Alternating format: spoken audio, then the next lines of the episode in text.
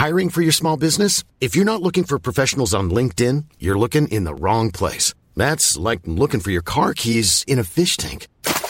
LinkedIn helps you hire professionals you can't find anywhere else, even those who aren't actively searching for a new job but might be open to the perfect role. In a given month, over 70% of LinkedIn users don't even visit other leading job sites. So start looking in the right place. With LinkedIn, you can hire professionals like a professional. Post your free job on linkedin.com slash people today.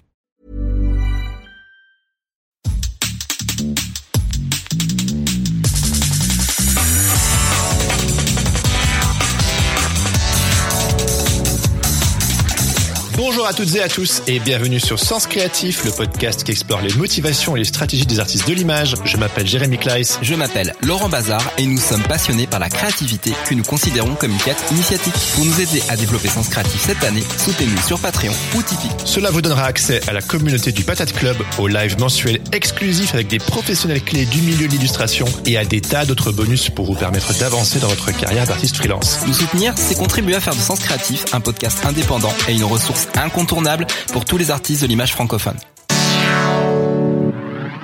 Et bonjour à toutes et à tous. On espère que vous allez bien. Salut Yes. Jérémy, Salut Laurent. ça va bien? Ça roule et toi? Bah écoute, ça va. Un petit peu intensif avec la quête en ce moment. mais- Oh putain, c'est vrai. On s'ennuie pas de ouf là. non, non, c'est clair. C'est c'est vraiment, euh, c'est vraiment plein de, plein de bonheur. Ouais, bah, franchement, j'aime bien. Hein. Ce- ça, c'est comme comme on dit tout le temps, euh, le être en mouvement, c'est le plus important. Et là, pour le coup, on est constamment en mouvement. On va pas se, se mentir. Mais voilà, toujours toujours fidèle au poste. Hein. Non, c'est clair, c'est clair. Alors aujourd'hui, Jérémy, on se retrouve pour un épisode hors série, Absolument, absolument. mais pas complètement hors sujet. Euh, parce qu'en fait, en réalité, on va, on va vous parler un petit peu des, euh, des coulisses, tout simplement, et euh, et puis vous expliquer aussi pourquoi euh, aujourd'hui Jérémy a troqué sa tablette graphique euh, complètement pour des, des micros de, de podcast et un enregistreur. Ouais. Et euh, on va on va parler de tout ça. Mais avant avant de démarrer, Jérémy, j'avais envie de de parler un petit peu avec toi de de l'histoire de Derek Sivers, qui est l'auteur de Anything You Want, Mhm, qui est un, un bouquin qui est euh, qui est assez majeur finalement dans dans nos réflexions mhm. parce qu'il aborde euh, une thématique qui est vraiment importante. C'est le fait que quand tu euh, tu te lances dans une activité, si t'apportes pas l'ingrédient qui s'appelle la générosité, euh, et ben il faut avoir de sacrées idées pour pour développer quelque chose qui peut aller loin. Alors que la générosité, en fait, elle elle a un tel potentiel. Euh, dont on se rend pas compte en fait au début parce que la générosité elle fait appel aussi euh, à l'idée de servir de Mhm. servir les autres pour pouvoir servir son propos et surtout servir son besoin. Le besoin, qu'est-ce que ça te ça te dit comme euh, comme mot? Pour moi, le besoin, c'est les tripes, c'est le ventre, c'est ce qui, c'est sortir de la tête et aller dans dans le corps, quoi. C'est viscéral en fait. Est-ce que c'est pas en fait la vraie réponse à qu'est-ce qui te pousse à sortir du lit le matin? Est-ce que c'est Ok. pas le besoin? Parce qu'en fait, on tourne on tourne autour du pot euh, depuis euh, depuis le début de Sens Créatif, mais est-ce que c'est pas ça la réponse euh, à la question? Si, si, c'est clair. C'est euh, c'est d'aller chercher ce qui est viscéral. Et euh, c'est vrai que quand on dit oui, mes enfants, mon petit café, why not? Mais en réalité, c'est vrai que ce que j'ai toujours essayé de chercher, et ce qu'on essaie de chercher aussi, c'est euh, c'est ce qui est de l'ordre du viscéral, du besoin, et pourquoi on se lève le matin. euh. Ouais, voilà, ouais. Alors, dans l'histoire de, de Derek Sivers, ce qui est, ce vraiment très intéressant, c'est que à la fin des années 90, euh, c'est un musicien indépendant euh, qui, connaît son petit succès, mais qui a, un, souci en fait. Il en a marre des, labels parce que lui, il veut rester indépendant justement. Il, veut pas, veut pas se mettre dans un cadre qui le, bah, lui correspond pas tout simplement. Et euh, il décide de vendre lui-même ses, euh, ses propres CD en ligne. À l'époque, ça n'existait Ah oui, pas. Il n'y a pas ouais, d'Apster, il n'y a pas tous ces trucs-là. Mhm. Et en fait, il crée, euh, il crée son petit, euh, sa petite boîte qui s'appelle CD Baby, et euh, il démarre ça tout seul. Et, euh, et en fait, il y a des copains à lui qui trouvent ça génial. Ils lui disent, mais écoute, t'as une, euh, t'as une super idée, et moi aussi je galère, j'arrive pas à vendre mes CD. Est-ce que, euh, est-ce que je peux euh, passer par toi pour vendre mes CD Lui, il dit no problème, les gars, je vous aime bien. Euh, et ben, on va se monter un petit, euh, un petit système comme ça de, de vente en ligne de CD. Et de fil en aiguille, bah forcément, ça attire aussi d'autres personnes. Euh, il crée un petit mouvement. Et le mouvement, donc, ça appelle ce qu'on appelle un premier follower, qui fait que du coup, ça devient, ça devient quelqu'un qui, euh, qui lui fournit les, finalement, les premiers éléments. Puis il est suivi par d'autres, d'autres personnes après. Le mouvement appelle le mouvement. Le mouvement appelle le mouvement, voilà. Et, euh, et du coup, CD Baby devient une, une vraie boîte qui vend des, euh, des CD en ligne. Et euh, parti sur cette philosophie-là, euh, à laquelle il, il accorde énormément d'importance, euh, en, en 2000, euh, donc il a démarré en 98, et en 2000, en fait, il, il emploie une première personne. C'est-à-dire qu'il devient vraiment un, un, patron avec un employé. truc vraiment incroyable. Et huit ans plus tard, il revend CD Baby pour 22 millions de dollars. Voilà, c'est tout ce que je vais faire, mon gars. je te le souhaite. N'empêche que ce qui est vraiment assez hallucinant, c'est que ça part vraiment d'un besoin personnel ouais. qui va toucher d'autres personnes et qui va générer derrière, en fait, un mouvement qui va faire que le projet, en fait, va prendre des nouvelles formes et des nouvelles formes et des nouvelles formes. Et pourquoi il revend son projet au bout d'un moment? Parce que Derek Sivers, en fait, euh, il ne supporte pas le, le poids du succès. Je pense qu'il est un petit peu comme euh, bah, comme tous les artistes, c'est-à-dire qu'au bout d'un moment, quand euh, quand la machine devient une machine, ouais, ouais. Euh, en fait, on perd le on perd l'intérêt de, des mmh, choses. Mmh, mmh. Et là où dans dans son histoire, euh, il y a une chose intéressante à retenir, c'est que c'est quelqu'un qui sait quand s'arrêter et quand passer à, à autre chose. Oh punaise, c'est un gros sujet ça. Hein. C'est un gros sujet, voilà, vraiment un gros sujet. Et, euh, et quelque part, c'est quelque chose qui t'a qui t'a inspiré et c'est quelque chose surtout que tu euh, que tu as mis en action. Et, euh, et ben on va en parler, euh, on va en parler ensemble, Jérémy. On okay. va, on va, voilà. Quelle surprise Tu vas nous expliquer pourquoi tu étais illustrateur et aujourd'hui il faut t'appeler Monsieur le podcasteur. Ouais. Oh punaise. Oui, bah écoute, euh, sur la quête, notre bootcamp là, qu'on fait en collaboration avec Ken, on, parle aussi parfois du fait de créer pour se révéler, creating to unfold your inner self. Et euh, j'aime bien aussi parler du fait de tomber amoureux et euh, de se mettre en mouvement. Et euh, moi, depuis que je suis petit, euh, bon, je fais partie de, comme beaucoup de ces personnes qui savent, qui savaient bien dessiner et qui ne se sont pas arrêtés, qui ont décidé d'en faire quelque chose.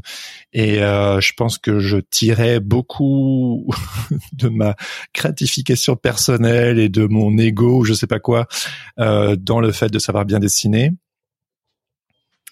Et puis euh, jusqu'à voilà, en 2013, en faire ma ma mon travail professionnel. C'est là où on s'est rencontrés, toi et moi d'ailleurs, en, en, 2013, en mode euh, comment faire pour devenir illustrateur professionnel. Et, euh, et pour moi, euh, voilà, après trois années à, à être graphiste. Mais, mais d'ailleurs, à, l'époque, Jérémy, je, je, enfin, tout ce que je t'ai dit, c'était, c'était, euh, c'était des, des, des, conseils de, de quelqu'un, donc moi, en l'occurrence, qui était euh, le nez dans le guidon de, de ce travail en fait d'illustrateur.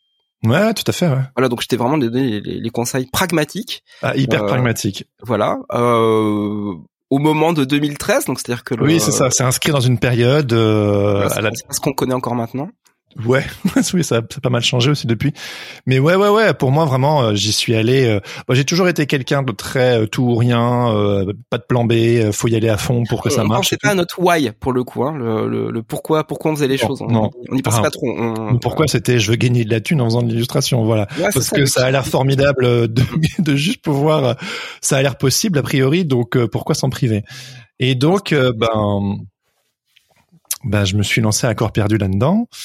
Euh, ça m'a beaucoup plu. Euh, quand je me suis lancé, j'avais pas d'enfant euh, j'avais une, une, une grosse, grosse, grosse énergie. Euh, et puis donc, euh, bon, les auditeurs et auditrices de Sens Créatif connaissent un peu l'histoire, mais grosso modo, j'ai mon premier enfant en 2018. C'est un choc. Euh, ça m'occupe beaucoup, tellement que voilà, je galère un peu professionnellement et financièrement, et euh, je me pose la question est-ce que je continue ou pas? Et en fait, entre deux, j'ai découvert les podcasts. Donc en 2015, 2016, euh, big up à Andy G Pizza justement avec Creative Pep Talk qu'on connaît tous les deux et que qu'on affectionne tout particulièrement. Qu'est-ce que, qu'Andy t'a il t'a apporté en fait à son à son écoute? Avant même que tu euh, que t'ailles le le rencontrer, que tu fasses un bootcamp avec lui. Qu'est-ce, que la, les premières écoutes, qu'est-ce que ça ça a créé chez toi en fait? C'était dingue. C'est dingue parce qu'il y avait quelqu'un que bah déjà, on a beaucoup de choses en commun dans notre vie personnelle, donc on, se rejoignait aussi beaucoup euh, d'un point de vue personnel et idéologique, et philosophique. Et puis ce podcast hyper entraînant, hyper concret, hyper. Vu que moi, mon enjeu de base, euh, depuis que je suis petit, c'est un enjeu économique. Euh, ben et vu que c'est un ricain, bon, ben ils sont là pour faire du pognon, mais pas que. Et en fait, Andy. Euh, il y avait quelqu'un comme ça qui soudainement à l'autre bout du je sais plus comment j'ai découvert les podcasts en fait, mais je me suis rendu compte qu'en tapant dans un moteur de podcast n'importe quel mot, il y avait des euh, non, je pense que c'est Andy lui-même parce qu'on on correspondait déjà avant qui m'a dit tiens, je viens de lancer ce truc, ça va peut-être t'intéresser, voilà, c'est ça. Et puis ben ça a été un vrai compagnon pendant pas mal d'années. Pendant ben attends, en 2015, je pense qu'il a lancé en 2014 je dirais entre 2014 et sachant que je me suis lancé en 2013 entre 2014 et 2019 facilement ça m'a vachement accompagné et ça donnait des clés en termes d'entrepreneuriat. Alors le truc c'est que c'est vachement connoté américain que le marché français est un peu différent. Mais en tout cas vu que il a ce truc très existentiel très philo très ça va dans les tripes justement avec Andy introspectif ça m'a beaucoup touché ça m'a beaucoup aidé euh, mais ça n'a pas ça n'a pas empêché le rat de marée qui était mon premier enfant à euh, genre euh, bon c'est bien beau d'avoir de l'entrain et d'être un self-made man à l'américaine. Et c'est un sujet qui va revenir plusieurs fois dans mon parcours justement ce côté un peu mythe du self-made man et les limites du marché de qui on est de ouais c'est ça très très j'ai toujours été très DIY euh, et là en fait vu que les j'avais aussi bénéficié de plusieurs euh, mentors, donc Andy G. Pizza, euh, Mike Stefanini, Claude et toi-même, qui pendant plusieurs années, euh, vu que vous aviez plusieurs longueurs d'avance, vous m'avez toujours vachement encouragé, aidé. Et en fait, quand j'étais en période de crise, là, je me suis dit bon, je je vais de nouveau me tourner vers mes mentors, mais c'est pas possible. Je suis sûr que je suis pas le seul. Et vu que j'ai beaucoup bénéficié de vous, mais également des podcasts, je me suis dit comment allier les deux et et aussi, euh, c'est drôle parce que je pense qu'une année avant de lancer le podcast, j'avais commencé à, ou deux années avant, j'avais commencé un blog où je partageais un peu mon expérience et je commençais un petit peu en avoir marre alors à mon humble échelle, en fait, en réalité, c'était minuscule, mais j'en avais déjà soupé du fait qu'on me posait tout le temps les mêmes questions. Donc, je faisais des articles et je, disais, bah voilà, j'en ai parlé dans tel article, je vais acheter un œil là. Et puis à un moment donné, je me suis dit, bah tiens, je vais en faire des podcasts pour que ça puisse, comme les petits cailloux du petit poussé, servir à d'autres. Et euh, et c'est comme ça que j'ai lancé Sens Créatif. Euh, Est-ce que j'ai répondu à ta question? Non, c'était c'était comment Oui, c'était comment je suis passé de d'illustrateur à plein temps à podcasteur. Ouais. Donc en fait, je me suis pris au jeu, ça m'a vachement plu. Euh, c'était le fait que toute une communauté comme ça, au fur et à mesure, se fédère autour de mon projet, c'était hyper touchant, hyper euh, gratifiant. Je me suis aussi rendu compte que qu'il y avait quelque chose en fait que quand je l'ai vraiment fait comme beaucoup de projets qui entre guillemets marchent euh, comme des Sivers quoi quelque part euh, la bouche en cœur en mode tiens et si je faisais ça je trouve qu'il y a un manque euh, allons-y. Et bah, en fait c'est c'est c'est un petit peu tout le propos aussi de Derek Sivers c'est-à-dire qu'en fait il n'y a pas besoin d'avoir un big plan non. pour pour faire des choses. Le besoin en fait se, se suffit en lui-même quoi bah moi j'avais un besoin justement qui était de sauver ma fucking peau d'illustrateur. C'était vraiment ça en fait. C'était genre j'ai une bouche de plus à nourrir. C'est peut-être euh, même ça le quelque part le s'il y a un petit un petit secret, c'en est un, c'est de se dire bah finalement c'est peut-être mieux de pas avoir de pas avoir de plan et juste euh, juste se focaliser sur euh, sur le besoin puis au moins de l'explorer à fond quoi. Ah mais moi, pas lâcher le truc. Moi c'est quelque chose que j'observe beaucoup dans les projets qui qui marchent à force d'étudier le sujet toutes ces dernières années, c'est que la plupart des projets qui marchent souvent partent d'un besoin et partent avec une impulsion assez euh, spontanée euh, après, évidemment, faut penser en termes de stratégie. C'est notamment ce que Andy m'a beaucoup apporté avec euh, justement. Euh, c'est pour ça que Sens Créative, la tagline, c'est le podcast qui explore les motivations, donc le côté introspectif, et les stratégies pour rajouter des couches à notre gâteau au chocolat pour que ça fonctionne et faire les choses à raison et intentionnellement. Et moi, quand j'ai euh, architecturé Sens Créatif, certes, il y avait une impulsion et un besoin, mais j'ai quand même mis en pratique tout ce que j'avais appris auparavant en tant qu'illustrateur, avec mes deux fanzines que j'avais fait précédemment, avec le fait de collaborer avec d'autres illustrateurs qui voulaient collaborer sur, enfin, à qui j'ai demandé de collaborer à mes fanzines et qui étaient d'accord, le fait que je me rende compte que je, j'appréciais vachement euh, correspondre avec eux, que c'était hyper grisant de pouvoir être au contact de ces personnes, euh, le fait de d'organiser des soirées de lancement et que les gens venaient, le fait à droite à gauche j'avais fait quelques petits talks. Et ça avait l'air de prendre en fait. Donc en fait euh, euh c'était en fait c'est le fait de conscientiser qu'il y a peut-être une un petit quelque chose chez moi.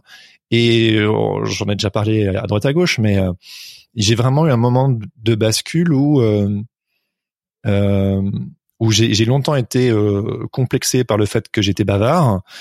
On m'a souvent euh, fait ce retour plus jeune. Ah là, Jérémy, qu'est-ce que t'es bavard? Où est-ce que tu vas chercher tout ça? Même quand j'écrivais des, des mails, j'étais capable d'écrire des romans et tout. Même toi et moi, quand on correspondait en 2013, on s'envoyait des pâtés, c'était un truc de ouf. Et euh, aujourd'hui, j'ai plus le temps d'écrire des pâtés. Je fais des podcasts, c'est un peu plus plus rapide. Mais on disait de fermer ta gueule de temps en temps, c'est ça, parce que tu, oui. tu un peu trop. Voilà. Ouais. C'était quand même une petite vulnérabilité euh, qui questionnait quoi. Bah en fait c'était plus fort que moi, c'est comme Sega. En fait je je, je je parlais beaucoup et je pouvais pas m'en empêcher et et de temps en temps mes proches pouvaient me faire le retour en effet que je que que, que je parlais beaucoup euh, et que ça pouvait parfois être euh, invasif, quoi, ce que je comprends. Cela dit aussi, on m'avait aussi fait le retour que euh, c'était si je puis me permettre intéressant quoi donc du coup euh, c'est pas comme si je me, disais euh, je, raconte que des bêtises en fait donc j'ai eu je me suis dit tiens comment canaliser en fait ce, ce désir de partage de connexion à l'autre et de, de, de, et donc le podcast était tout indiqué puis j'aimais bien le côté vulgarisateur accessible gratuit il y a voilà, côté très accessible qui m'est cher, une énergie assez horizontale où on sort d'une énergie euh, pyramidale pour rendre le savoir accessible à tous. Et, euh, et en fait, ça m'a plu de ouf. Et puis, euh, ce qui s'est passé, c'est que donc ça, c'est ma vie professionnelle. Et ensuite, ce qui s'est passé, c'est que en parallèle des podcasts sur l'illustration, ça faisait des années. Euh, en, vraiment en parallèle, on a tous nos sujets un peu nerd, on geek et tout. Euh, les, podcasts m'ont ouvert deux univers, ceux de l'illustration et de l'entrepreneuriat, et ceux de, de, on va dire, d'élargir mes horizons euh, au niveau des croyances. C'est-à-dire que moi, j'ai grandi dans un contexte donc euh, protestant évangélique euh, relativement conservateur, mhm. avec une vision du monde assez claire, nette et précise, et ça déborde pas. Euh... Je me souviens même du jour où on en a parlé au, resto et on, on a vraiment, vraiment vrai, parlé, du sujet de la de la foi, puis justement bah, de bah, de tout ton vécu quoi. Ouais, c'est vrai. Je me souviens très bien. C'était un sûrement un, un, restaurant asiatique comme à notre habitude, mais je le visualise encore. Euh, je sais plus. Je le, je le visualise encore. Pour moi, c'était un big deal de t'en parler. Mais euh... oui, vraiment, ouais, vraiment à ce point-là, même avec le recul, tu, euh, c'était, euh... c'est quoi Tu t'étais dit, euh, bon, c'est, c'est le jour où j'en parle à Laurent. Mais c'est parti.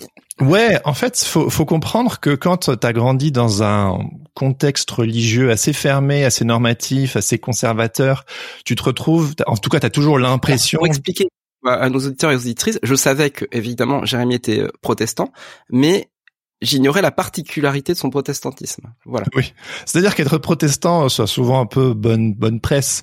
Euh, être évangélique a quelque chose de beaucoup plus connoté euh, dans les médias et dans l'inconscient collectif, euh, notamment en France. Mais oui, on a ce, ce modèle aussi euh, américain de l'évangélisme. Voilà. Et qui est problématique à juste titre à bien des raisons. Mais en tout cas, je l'avais pas conscientisé à l'époque, et donc du coup, j'avais cette identité, enfin ce, ce, ce, ce bagage qui était le auquel j'adhérais, euh, qui, qui j'avais conscience qu'il était un peu en porte-à-faux avec euh, la culture ambiante. En tout cas, c'est comme ça qu'on me l'avait toujours inculqué, quoi. Que quelque part, on serait toujours en décalage, en opposition, en réaction, qu'on pourrait pas être compris, qu'on serait euh, au pire persécuté, au mieux incompris. Donc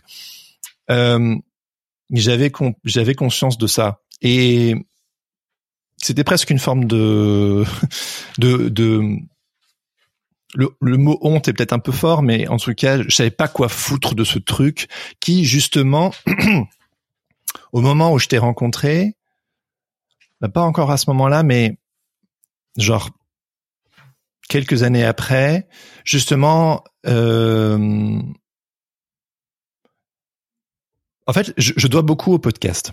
C'est pour ça que j'ai une grande affection pour les podcasts, c'est-à-dire que il y a eu quelques événements dans ma vie personnelle euh, qui ont fait que mon mes croyances ont été euh, par moments euh, chahutées et chamboulées. C'est pas le propos aujourd'hui, ça, ça me regarde, mais euh,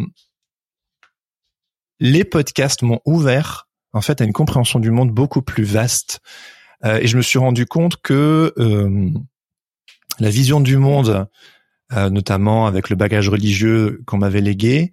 Il y avait des choses intéressantes, mais que qui était beaucoup plus large en fait. Que le monde, il était beaucoup plus large et aussi pas aussi binaire et pas aussi clair et net et euh, pluriel et multiple et beaucoup plus beau aussi que ce danger constant que éventuellement on me on m'avait euh, par moment inculqué. Et en fait, c'est venu comme ça a été un ça a été et un vent d'air frais et un choc. Euh, pour donner une illustration, j'aime bien euh, si vous avez regardé la série Unorthodox sur Netflix, elle est absolument formidable. C'est euh, vraiment l'histoire de cette jeune fille qui grandit dans une communauté juive assidique à New York et qui par la, qui, qui, quitte cette communauté et qui part à Berlin pour ses études de musicologie, si je me trompe pas, et qui soudainement découvre un monde qui est juste le monde normal et qui n'est pas aussi horrible que celui qu'on lui avait décrit et qui était beaucoup plus complexe et il y a des choses bien, des choses moins bien, mais en tout cas le monde qui s'ouvre. Et en fait, les podcasts étaient donc évidemment américains parce que la culture protestante évangélique est majoritaire aux US. Là où le catholicisme est beaucoup plus euh, implanté en Europe, euh, là-bas c'est euh, l'évangélisme. Et donc du coup, c'est normal que Euh, vu qu'ils sont aussi souvent dix ans en avance de nous, que quelque part ils se sont mis à détricoter le machin. Et donc, il, y a des, podcasts sur le sujet.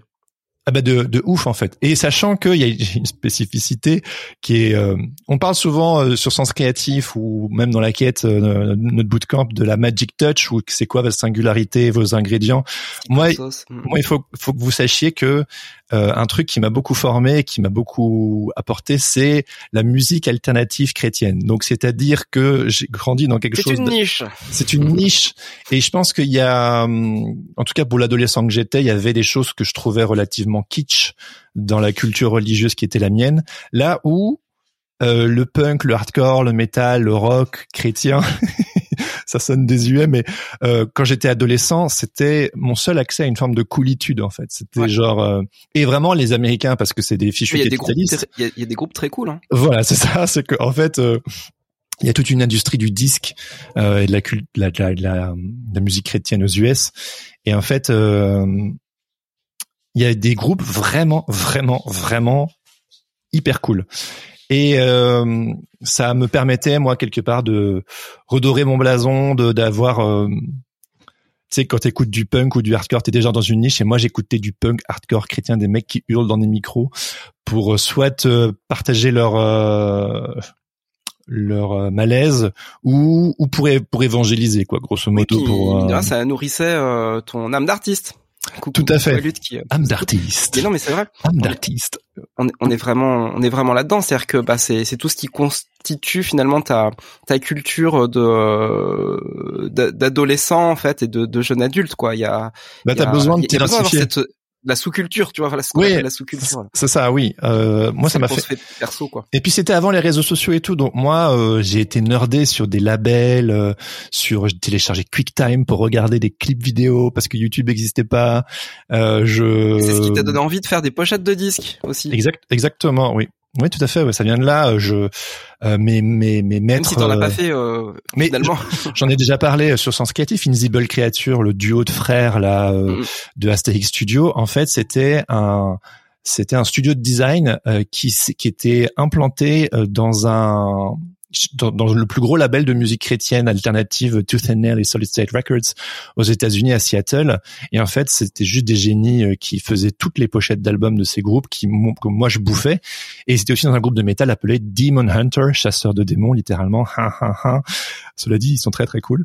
Et euh, donc du coup pour moi c'était le combo absolu quoi. Et euh, donc vachement influencé par cette culture là.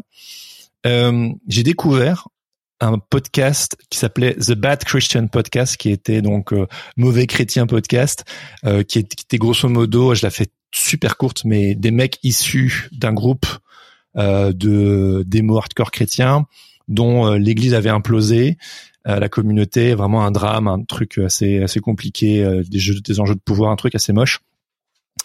Marsfield Church à Seattle. Et en fait, eux, ça les a aussi bousculés dans leur foi, dans leur conviction, le fait que ça explose comme ça et qu'ils se sont rendus compte qu'il y avait beaucoup de choses qui étaient assez vilaines. Et en fait, euh, ils se sont mis à faire un podcast pour questionner toutes les personnes dans cette industrie, qui sont évidemment des groupes qui ont qui sont nés dans des euh, dans des dans des groupes de jeunes issus de communautés évangéliques. Ils étaient bons musicalement. Ils ont commencé à tourner aux États-Unis. Puis ils ont commencé à tourner avec des groupes qui partageaient pas leurs valeurs. Puis ils ont commencé à tourner à travers le monde. Et puis en fait, ils, se sont ils sont allés en Europe, euh, au Japon, euh, partout. Et puis ils se sont rendus compte qu'il y avait plein d'autres compréhensions du monde différentes. Et donc, il y a eu beaucoup de ces groupes qui, entre guillemets, ont perdu la foi ou qui, du moins, ont, revisité leur foi. Et donc, moi, j'ai ce podcast qui, avec tous ces groupes que j'ai nerdé quand j'étais plus jeune et que je continue encore toujours de nerder à droite à gauche, qui partageaient ça. Donc moi j'étais genre waouh. Et puis ce podcast au fur et à mesure, il s'est ouvert. C'était pas que de la musique, c'était finalement ils ont commencé à inviter euh, des auteurs, des autrices, des théologiens, des activistes. Et donc c'était le premier podcast de déconstruction religieuse, c'était mon angle. Et donc, ça m'a permis d'ouvrir mes horizons. Et puis, tel podcast invite tel autre podcasteur, et puis, et, et ainsi de suite. Et donc en fait, ça a ouvert mon univers. Bah, à un moment, ça sort de, ça sort de la bulle et puis ça va, ça va, ça transperce la bulle et puis du coup, ça va toucher plein d'autres sujets euh, dont tu avais absolument pas idée. Tu dis ah ok d'accord ok bang bang bang bang. Bah, c'est ça. Et donc en fait, j'ai continué mon enquête, c'est-à-dire que bon en fait, il y avait le vrai plaisir geek du côté euh, musique, mais après au fur et à mesure que ta compréhension du monde s'ouvre sur euh, bah, certaines de tes croyances que que tu pensais fondamentales et qui étaient bon le monde euh, le monde euh, dans lequel je vis souvent n'a pas l'air de vouloir l'accepter mais c'est ça la vérité ok? Euh, a en fait une forme de bah en fait il y a plein de points de vue qui se valent etc j'ai commencé à lire des livres j'ai commencé aussi à à m'ouvrir à plus de compréhension du monde voilà je me répète. Puis le fait de vivre à Paris aussi euh, et ça, ça, ça boue quoi. Il y a beaucoup de. C'est vraiment comme la, la, fille dans un orthodoxe qui va à Berlin quoi. Le fait, le fait de, de quitter ma bulle, euh, parce que c'est une vraie bulle. Hein, faut vraiment le, le, le dire. Euh, c'est c'est une bulle très protectrice, très chaleureuse, une communauté très aimante, très soudée, très solidaire. D'ailleurs, t'as fait, as fait partie aussi d'un collectif artistique euh, dans, dans, dans, le cadre évangélique. Oui, oui, tout à fait. Oui, oui, oui. Euh, je les salue s'ils si, si, se reconnaissent. Donc, tu euh, avais déjà en fait l'expérience de la, de la communauté en fait artistique avant, avant Sens Créatif. en fait, il faut comprendre que vu que tout mon univers tournait autour de ça, j'ai essayé de toutes mes forces de faire euh, coïncider quelque part euh, cette âme d'artiste qui, qui que, que avec, à travers laquelle je m'étais construit depuis que je suis petit et ma foi en fait. Et euh, j'ai essayé de faire coïncider ça dans le cadre euh, de ma communauté euh, de vie, quoi, mmh ma communauté religieuse, avec les valeurs qui étaient les miennes à l'époque. Et puis, en fait, euh, ma compréhension du monde s'ouvrant de plus en plus, et aussi, euh, chemin faisant, euh, euh,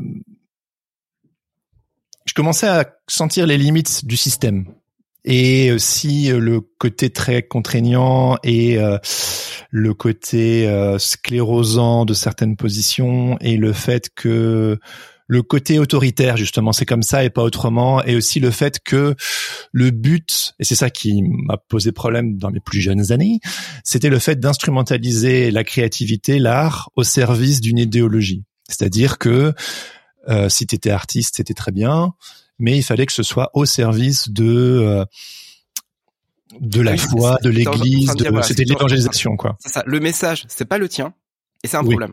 Voilà. Et, et c'est- le message c'est pas le mien, mais par contre tu peux mettre tes talents euh, au service de ce message. Et pendant longtemps ça ça m'a été jusqu'à ce que je me rende compte que euh, c'était euh, que ça devenait euh, c'était tout sauf vulnérable en fait. C'était euh, c'est, raconter une histoire en connaissant la fin en fait. Il y a, pas de fin ouverte. C'est euh, le, le but est toujours le même. C'est de c'est de convertir l'autre à son point de vue en fait. Donc on n'est pas dans de la générosité, on est dans dans de l'argumentaire, on est dans dans de la manipulation, dans de la stratégie, euh, dans de la conversion, dans une forme d'impérialisme, dans une forme de violence, j'ose, le- j'ose le terme. Et là où quelque part il y avait peut-être quelque chose de bon, bon dans cet évangile qu'on m'a transmis, là où je me je me rendais compte que c'était instrumentalisé, que quelque part la culture d'église avait presque une, une euh, il y, a, un côté communautaire, mais aussi un côté vachement euh, start-up, quoi, euh, start-up nation, où il faut presque entrepreneurial. Euh, et qui me qui me posait problème et aussi le fait que mes compréhensions du monde changeant et je vais notamment par rapport que ce soit la place de la femme, des sexualités, les causes LGBT, l'avortement, euh, le fait de ne, de ne. Moi, j'ai grandi dans un contexte euh, relativement fondamentaliste, euh, très littéral, où on prend les choses au pied de la lettre, notamment dans les textes euh, de la Bible, un milieu plutôt de tendance créationniste et et la Bible, la Bible, elle est, elle est vraie, elle est juste, elle est inspirée de la première lettre à la dernière. Faut pas la remettre en question, il faut la prendre de manière littérale. Évidemment, je précise que ce que je vous partage est à prendre euh, dans un contexte plus large. C'est mon expérience. Il n'y a pas qu'un seul évangélisme. Euh, Il y, a, il y en a plusieurs, mais en tout cas, Là, on, par- on parle de la dissonance en fait que tu as eu de à ce un que, moment que de moi j'ai vécu. Voilà. Et puis il y, a- aussi le fait que j'ai grandi depuis que je suis toujours dans un milieu assez charismatique. Pour ceux qui connaissent pas, il y a une grosse emphase sur les signes et les miracles. Et donc du coup, t'es t'es assez souvent hors sol, quoi. Et donc, euh, en fait, il y a eu de plus en plus de dissonance cognitive entre mon mon, mon, mon monde qui qui s'ouvre et puis cette euh, les, les valeurs conservatrices qui étaient qui, qui, qui, qui étaient maintenues et le fait que tout était tout le temps au service de l'Église comme une entreprise et pas au service de l'humain en fait. On va me dire que si, mais en fait, in fine, euh, c'était de le principe, c'était de, de le but c'était de convertir et de faire croître Ouais, en tous les cas, ça, l'Église ré- en fait. ça répondait pas à tes aspirations à toi, qui allait vraiment vers Ah l'humain et c'est ce que tu, Euh, euh, voilà, Parce ce que, parce que ce que tu vivais, quoi. ben oui et puis aussi en parallèle ce que ce que je vivais et j'en ai parlé sur ce sens créatif et dans mes différents tra- mes différents travaux c'est que euh, j'ai aussi dû apprendre à prendre soin de moi notamment ma santé mentale j'ai commencé à faire de la thérapie parce que plusieurs fragilités euh, chez moi se sont révélées et euh, Oui, on va, on va dire, on va- préciser, c'est pas juste intellectuel. Il y a, il y a quelque chose qui, euh, qui te touche aussi sur ton, bah, ton fonctionnement On- intérieur. En fait, on peut changer euh, intellectuellement, mais quand en fait on est pris dans notre fort intérieur, euh, qu'on se sent coincé avec des mécanismes et qu'il y a des fragilités euh, qui se manifestent et qui font, qui me font du tort, qui font du tort aux, aux gens que j'aime le plus, et que je me dis bon ça suffit, il faut essayer d'aller fouiller là-dessous. C'est là où j'ai commencé à contacter ma vulnérabilité, ce fameux sujet que à droite à gauche euh, j'évoque, et en fait, quand tu, commences à faire ce travail introspectif, psychologique, à rajouter une grille de lecture qui n'occulte pas forcément la première, mais qui en tout cas vient la compléter, euh, en fait, euh, je, je, je peux plus continuer d'être dans un trip de toute puissance, de de, de sûr à 100%, de euh, Oui, la remise en question n'existe pas, enfin, voilà, ce, ce genre de Oui. choses. Alors qu'en réalité, voilà, quand on, au moins quand on est, quand on est artiste, mais c'est aussi le cas quand on est, quand on est podcasteur. euh, bah non, tout est, re- on remet tout en question parce que justement Voilà. les questions sont intéressantes. c'est ça qui me fait respirer en fait, c'est justement la remise en question. Et puis le fait de commencer à déconstruire ces croyances, ça m'a apporté énormément d'énergie en fait. Ça m'a de, de, de souffle, de perspective, c'était une belle chose. Mais je voyais qu'il n'y avait pas de place pour pouvoir euh, aborder euh, ces questions de manière communautaire. Donc j'ai vécu ça, cette sorte d'émancipation personnelle, euh, de manière très isolée, très très seule, avec euh, euh, mes podcasts et mes livres, quoi. Bah, c'est ça. Puis finalement, l'illustration, elle t'a amené à rencontrer plein de personnes qui n'étaient justement pas dans, dans le même milieu que toi, donc de trouver ah, c'était génial. des milieux différents. Et c'est ça qui est intéressant aussi dans, dans ton parcours. Finalement, l'illustration t'amène à ça. C'est une espèce de peut-être de comment je pourrais dire de d'huile, tu vois, pour pour faciliter justement ton émancipation. Oui. Ça remplit pas tout. C'est-à-dire que le l'envie d'être illustrateur t'amène au besoin de faire un podcast parce qu'il faut que tu poses des questions parce que bah tu es un illustrateur débutant et tu as besoin de savoir très vite comment comment ça fonctionne pour que pour que ça marche. Mais ça reste une envie et en fait ça t'amène sur un nouveau besoin. Oui, donc du coup euh, on revient à ce que je disais au début. Euh, mon premier garçon, euh, et le fait que bon, j'ai besoin d'avoir les réponses à mes questions. Est-ce qu'il y a d'autres euh, illustrateurs, illustratrices qui ont vécu les mêmes galères que moi? In fine, dans mes podcasts, la question de base, c'est suis-je tout seul? Hein, Vraiment, c'est euh, mhm. est-ce que je suis tout seul avec ces questionnements, qui soient d'ordre professionnel ou existentiel. Euh, et et donc, je lance Sens Créatif. À ce moment-là, je suis, je vais, je suis toujours, je, je suis toujours partie intégrante de ma communauté euh, de foi. Euh, avec cette dissonance grandissante, mais le fait que j'étais genre, tu sais quoi, euh, vu que depuis que je suis petit, on a toujours reconnu, même même là-dedans, euh, ma mon talent d'artiste et de dessinateur, euh, et on me disait ouais Jérémy, on sent que t'as à cœur euh, le séculier, comme il disait, genre le fait de, de faire le grand écart entre l'Église, entre le sacré et le séculier. Bon, c'est des dichotomies auxquelles j'adhère plus, mais en tout cas c'était. Et donc du coup, on m'a quand même relativement laissé tranquille sur le fait que genre bah que je faisais carrière en tant qu'illustrateur, que je lançais Sens Créatif et tout. Et donc ça m'a vachement émancipé. Donc c'était chouette. Et puis je crois que je lance Sens Créatif en avril 2019 si je me trompe pas. Et euh, et en fait en, en, septembre euh, je sais plus, en 2020, en tout cas avant le Covid, euh, je décide de faire un break, de ne plus, de ne plus aller, euh, de me distancer en fait du mouvement protestant évangélique. Aujourd'hui, je dis, je suis parti au désert. J'ai eu besoin de m'isoler, de me rencontrer, d'aller et vraiment de d'embrasser la solitude et le le. Alors, faut comprendre que c'est vertigineux quand euh, depuis petit tu grandis dans un contexte où tu es toujours en communauté, enfin toujours, euh, genre euh, la communauté de vie est très présente. Voilà, elle est là si jamais, voilà. Toujours voilà, toujours. Et puis vraiment, je veux quand même souligner le fait que euh, j'ai été entouré de plein de belles personnes, de de personnes qui nous ont aidés très concrètement dans des situations euh, qui m'ont et qui nous ont aidés concrètement dans des situations compliquées. Il y a une très belle solidarité. On a eu, j'ai eu de très bons amis que j'ai encore toujours pour certains. Euh, mais en tout cas, du du mouvement en tant que tel, j'ai eu besoin de m'en distancer parce que ça devenait trop dur. Genre vraiment dissonance cognitive beaucoup trop forte, euh, besoin d'alignement, besoin de... Donc en fait, je décide de ne de ne alors j'ai pas coupé les ponts dans le sens où j'ai dit euh, j'ai dit fuck à tout le monde pas du tout mais en tout cas j'ai décidé d'arrêter de le dimanche les activités de, de m'y rendre. Ça voulait pas dire non plus que je croyais plus à rien. Ça voulait simplement dire que j'avais besoin d'un break. Ou en tout cas à l'époque je l'ai pas vécu comme un break c'était plutôt je I'm out of here peace out. Mm. tu vois c'était vraiment genre je me casse. Euh, et euh, et en fait ce qui est ce qui est très touchant avec Sens Créatif, c'est que Sens Créatif, euh, surtout en deuxième saison où la, la communauté euh, s'est fédérée de plus en plus avec le Discord, avec le Patate Club, etc. C'est venu comme une sorte de communauté.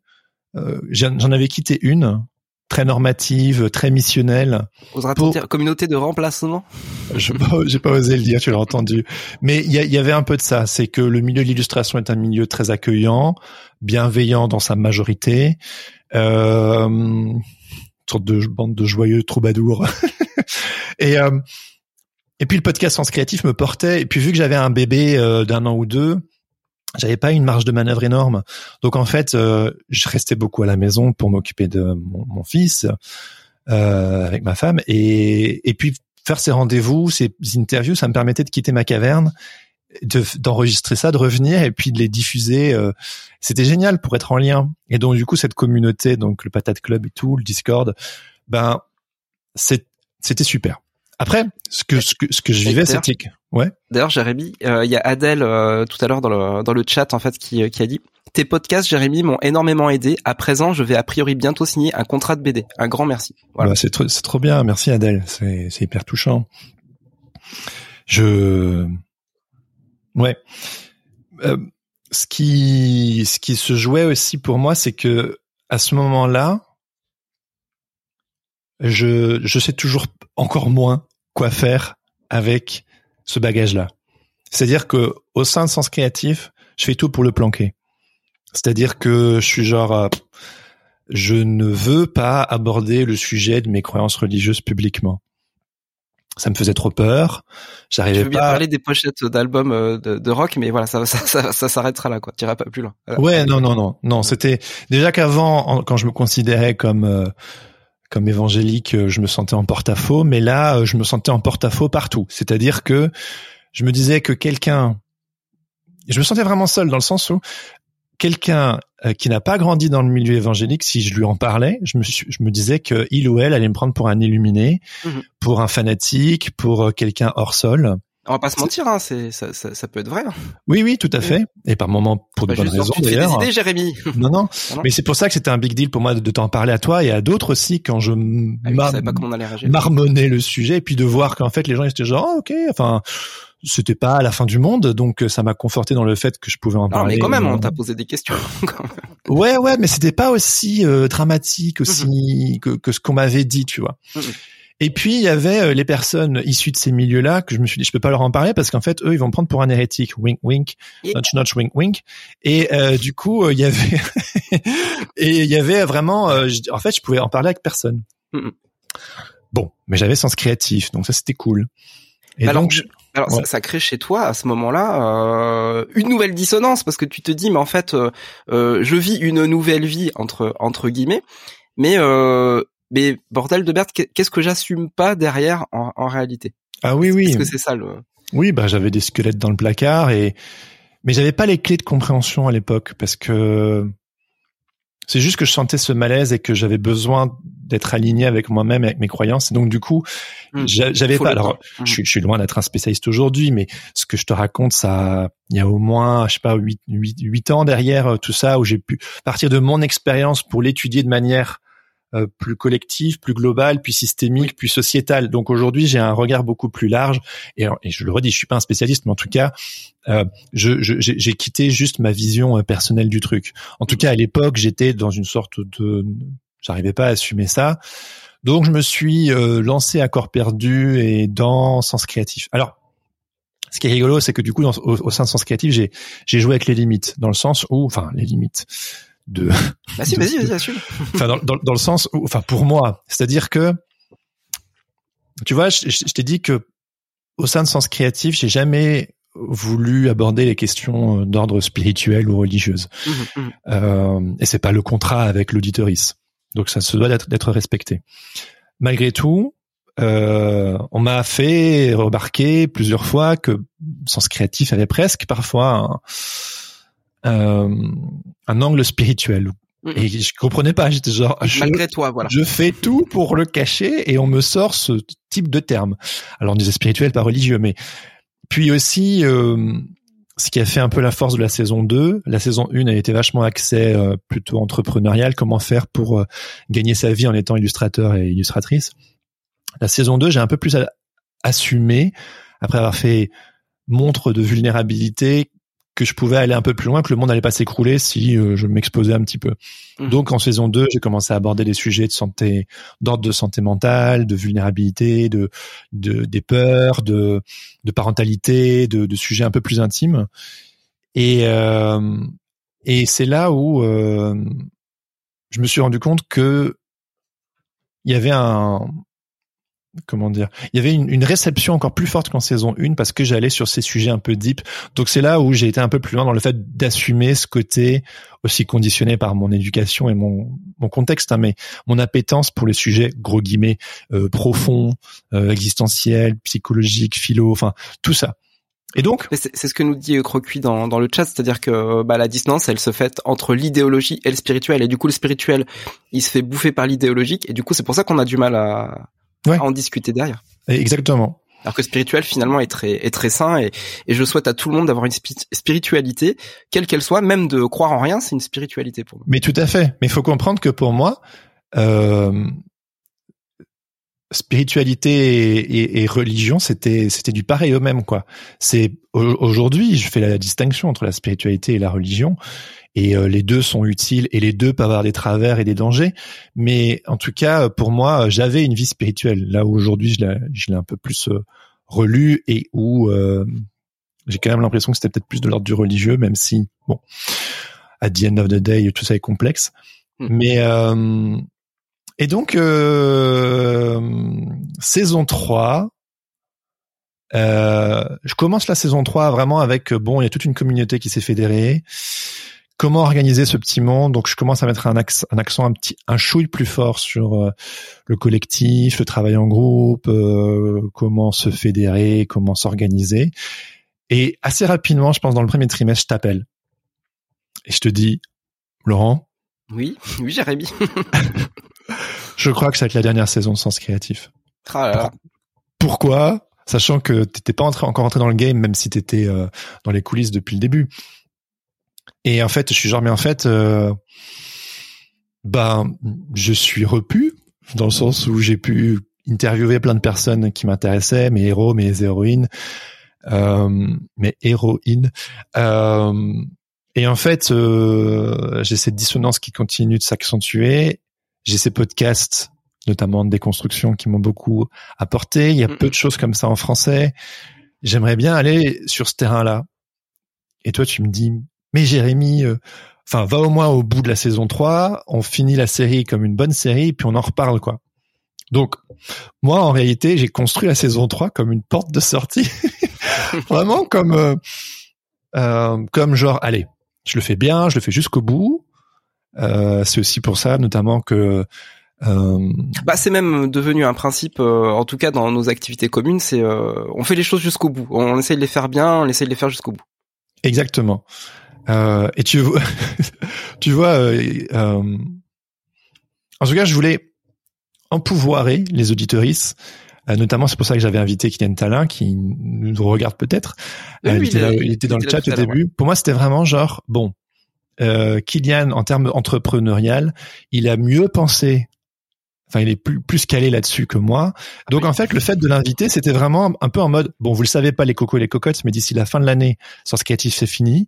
Et je crois que euh, Kylian pourrait... Oui, il existe d'autres communautés absolument voilà, Ça pourrait être une communauté euh, qui, voilà. qui pourrait répondre aux besoins, notamment entrepreneuriaux et, marketing. C'est couillon à dire, hein, mais enfin, quand quand on quand on entreprend un, un projet euh, justement où il y a une communauté derrière, bah, on devient responsable aussi euh, de bah, du lien qu'on a qu'on a établi, du lien qu'on a fait pour connecter les, les, les, gens les uns avec les autres.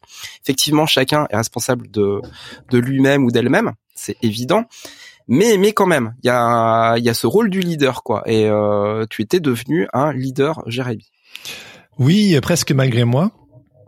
Bon, oui, j'avais l'impression qu'il était de télévision. Oui, tout à fait. Exactement, bien sûr, Charles.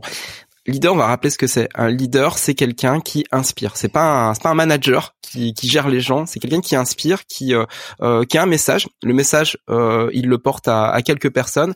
Ces personnes-là deviennent euh, quelque part bah, des ambassadeurs aussi du, du message, le prennent aussi euh, à leur compte. C'est comme ça que ça, ce qu'on, ce qu'on parlait tout à l'heure. Ce que ouais. explique très bien, c'est comment, comment on génère un, un mouvement et puis qu'est-ce qu'on, en fait, qu'on en fait après. En fait, ça ce te qui dépasse quoi. C'est-à-dire le, le projet à un moment te dépasse. Le message et le mouvement plus grand que Jérémy. Oui. Mais ce qui est rigolo aussi, c'est que justement, cette histoire de leadership, c'est intéressant parce que euh, en saison 1 et 2, je faisais des monologues. Et c'est drôle parce que une personne qui est dans le chat et qui se reconnaîtra m'a fait remarquer que quand j'ai lancé Sens Créatif, alors que j'essaie vraiment de cacher euh, euh, mon bagage religieux, m'a dit, je le savais, je, je sentais que tu étais évangélique. Je, dis, je lui réponds, je lui ai dit quand on a papoté elle et moi, je dis mais j'en ai jamais parlé. Elle dit oui, mais ça se sentait dans ce côté euh, hyper enthousiaste, euh, justement un peu à l'américaine, un peu façon DJ Pizza hein, quelque part. Euh, et euh, ouais, elle s'est reconnue, ouais. Et très presque too good to be true quoi. Et c'est vrai, j'étais dans une forme de d'enthousiasme, de caricature, un peu de allez, ça va être super, on va on va faire de la créativité. Moi, je pensais juste que c'était parce que t'étais belge, en fait. Ouais, c'est ça. On peut l'expliquer par plein de choses. Hein. Euh, les Belges, euh, non, non, les, les enfin. Oui, peut-être un peu de ça aussi. Je sais mm. pas. Oui, c'est un peu des fifous. Mais euh, et en fait, euh, j'étais un peu dans cette caricature là, et je me suis rendu compte euh, alors c'est vraiment à mon échelle, d'accord, vraiment à une toute petite échelle en, relecture, mais à l'époque ça m'a fait peur. Parfois il y avait des personnes, des patates qui faisaient des blagues sur le fait que j'étais leur gourou, leur maître à mm, mm, mm. penser. Ah oui, alors là ça vient toucher. Euh, voilà. En fait, de Jérémy, je me, là. Je, me sens, je sentais qu'il y avait des attentes un peu en mode pyramidal, un, peu en mode euh, dis-nous comment faire et tout. Et ça m'a fait peur. Je pense qu'en réalité euh, c'était à une infime échelle, mais euh, ça m'a gêné parce que moi j'ai toujours été dans une, une j'ai toujours voulu consciemment, pas inconsciemment, inconsciemment j'avais ma culture euh, de conquête euh, qui jouait euh, contre moi, mais en tout cas au niveau conscient, je me voulais dans une énergie horizontale, collective où on cherche tous ensemble. C'est pour ça qu'aux grandes dames de certains et certaines personnes qui écoutaient le podcast, j'ai arrêté de faire des monologues parce que je voulais plus me faire gourouiser. J'étais vraiment dans une posture de je fais des interviews et on cherche tous ensemble.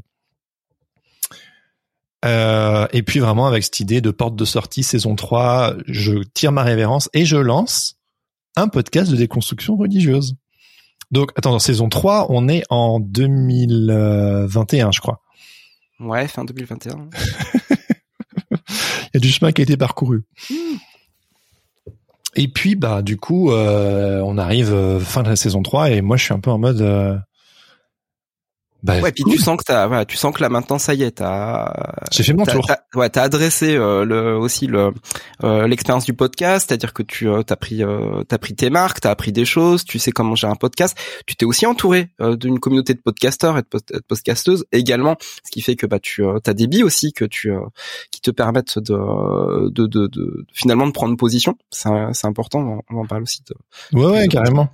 Et, et voilà, puis moi je pense notamment à des des personnes comme euh, comme Fab Flo qui euh, bah, qui sont pas avares de donner des d'excellents conseils pour euh, bah, gérer un podcast. Fab Flo fait partie de ces personnes à, qui, bah déjà, quand je suis passé sur son podcast Histoire de Daron, ça a été un vrai. Euh... Oui, ça a contribué finalement. En fait, ça a, été, ça a été un moment assez important pour moi parce que c'était la première fois que j'osais en parler publiquement sur un podcast. En fait, j'avais pas prévu d'en parler de ma déconstruction religieuse, mais vu qu'on était pas là pour parler, vu qu'on était là pour parler de parentalité, il m'a posé cette fameuse question de qu'est-ce que tu veux lui transmettre et tout, ou en, en par rapport à ton ah, héritage familial.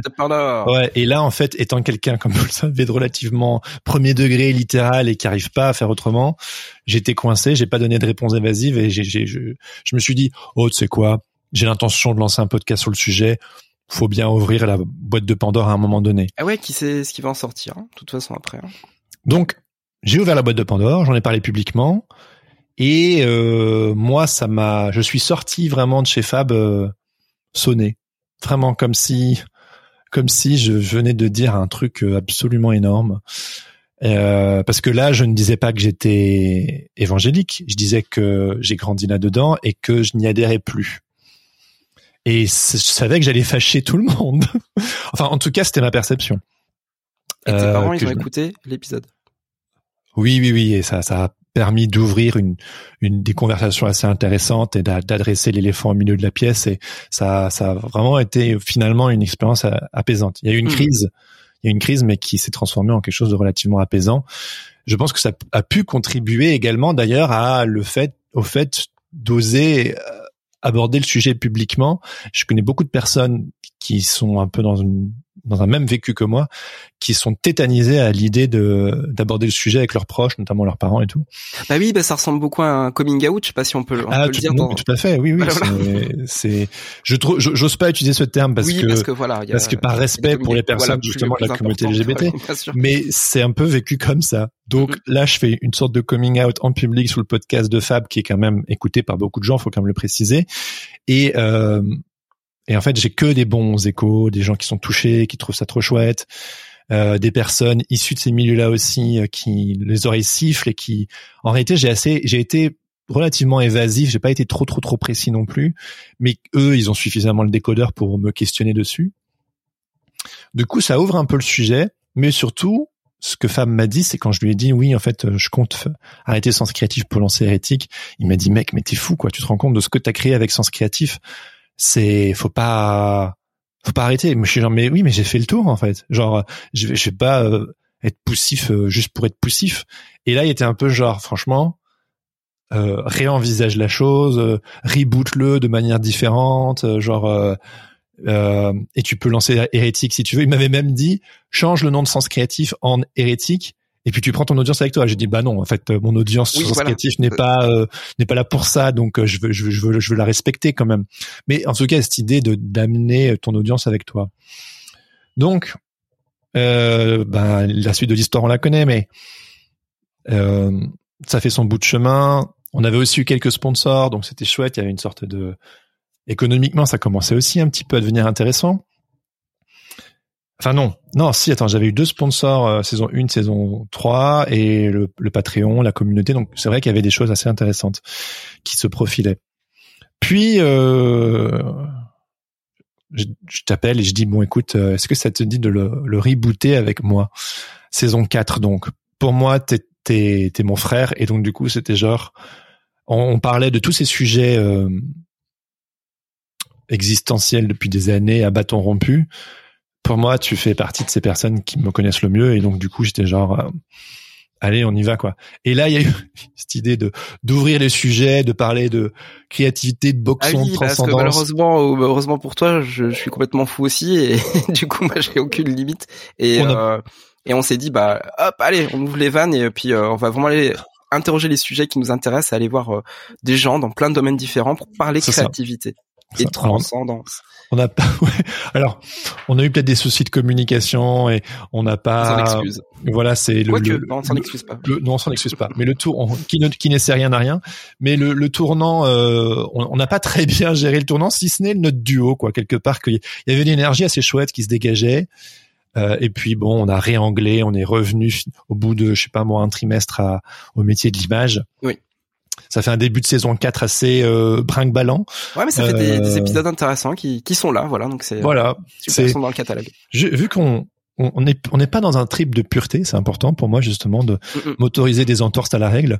Euh, il y a ce début de saison 4 hein, il rester punk au maximum hein, dans, dans, dans nos choix et éviter la pureté et toujours rajouter le petit côté punk et voilà. on fait des trucs puis après si c'est naze c'est pas grave on corrige. C'est ça.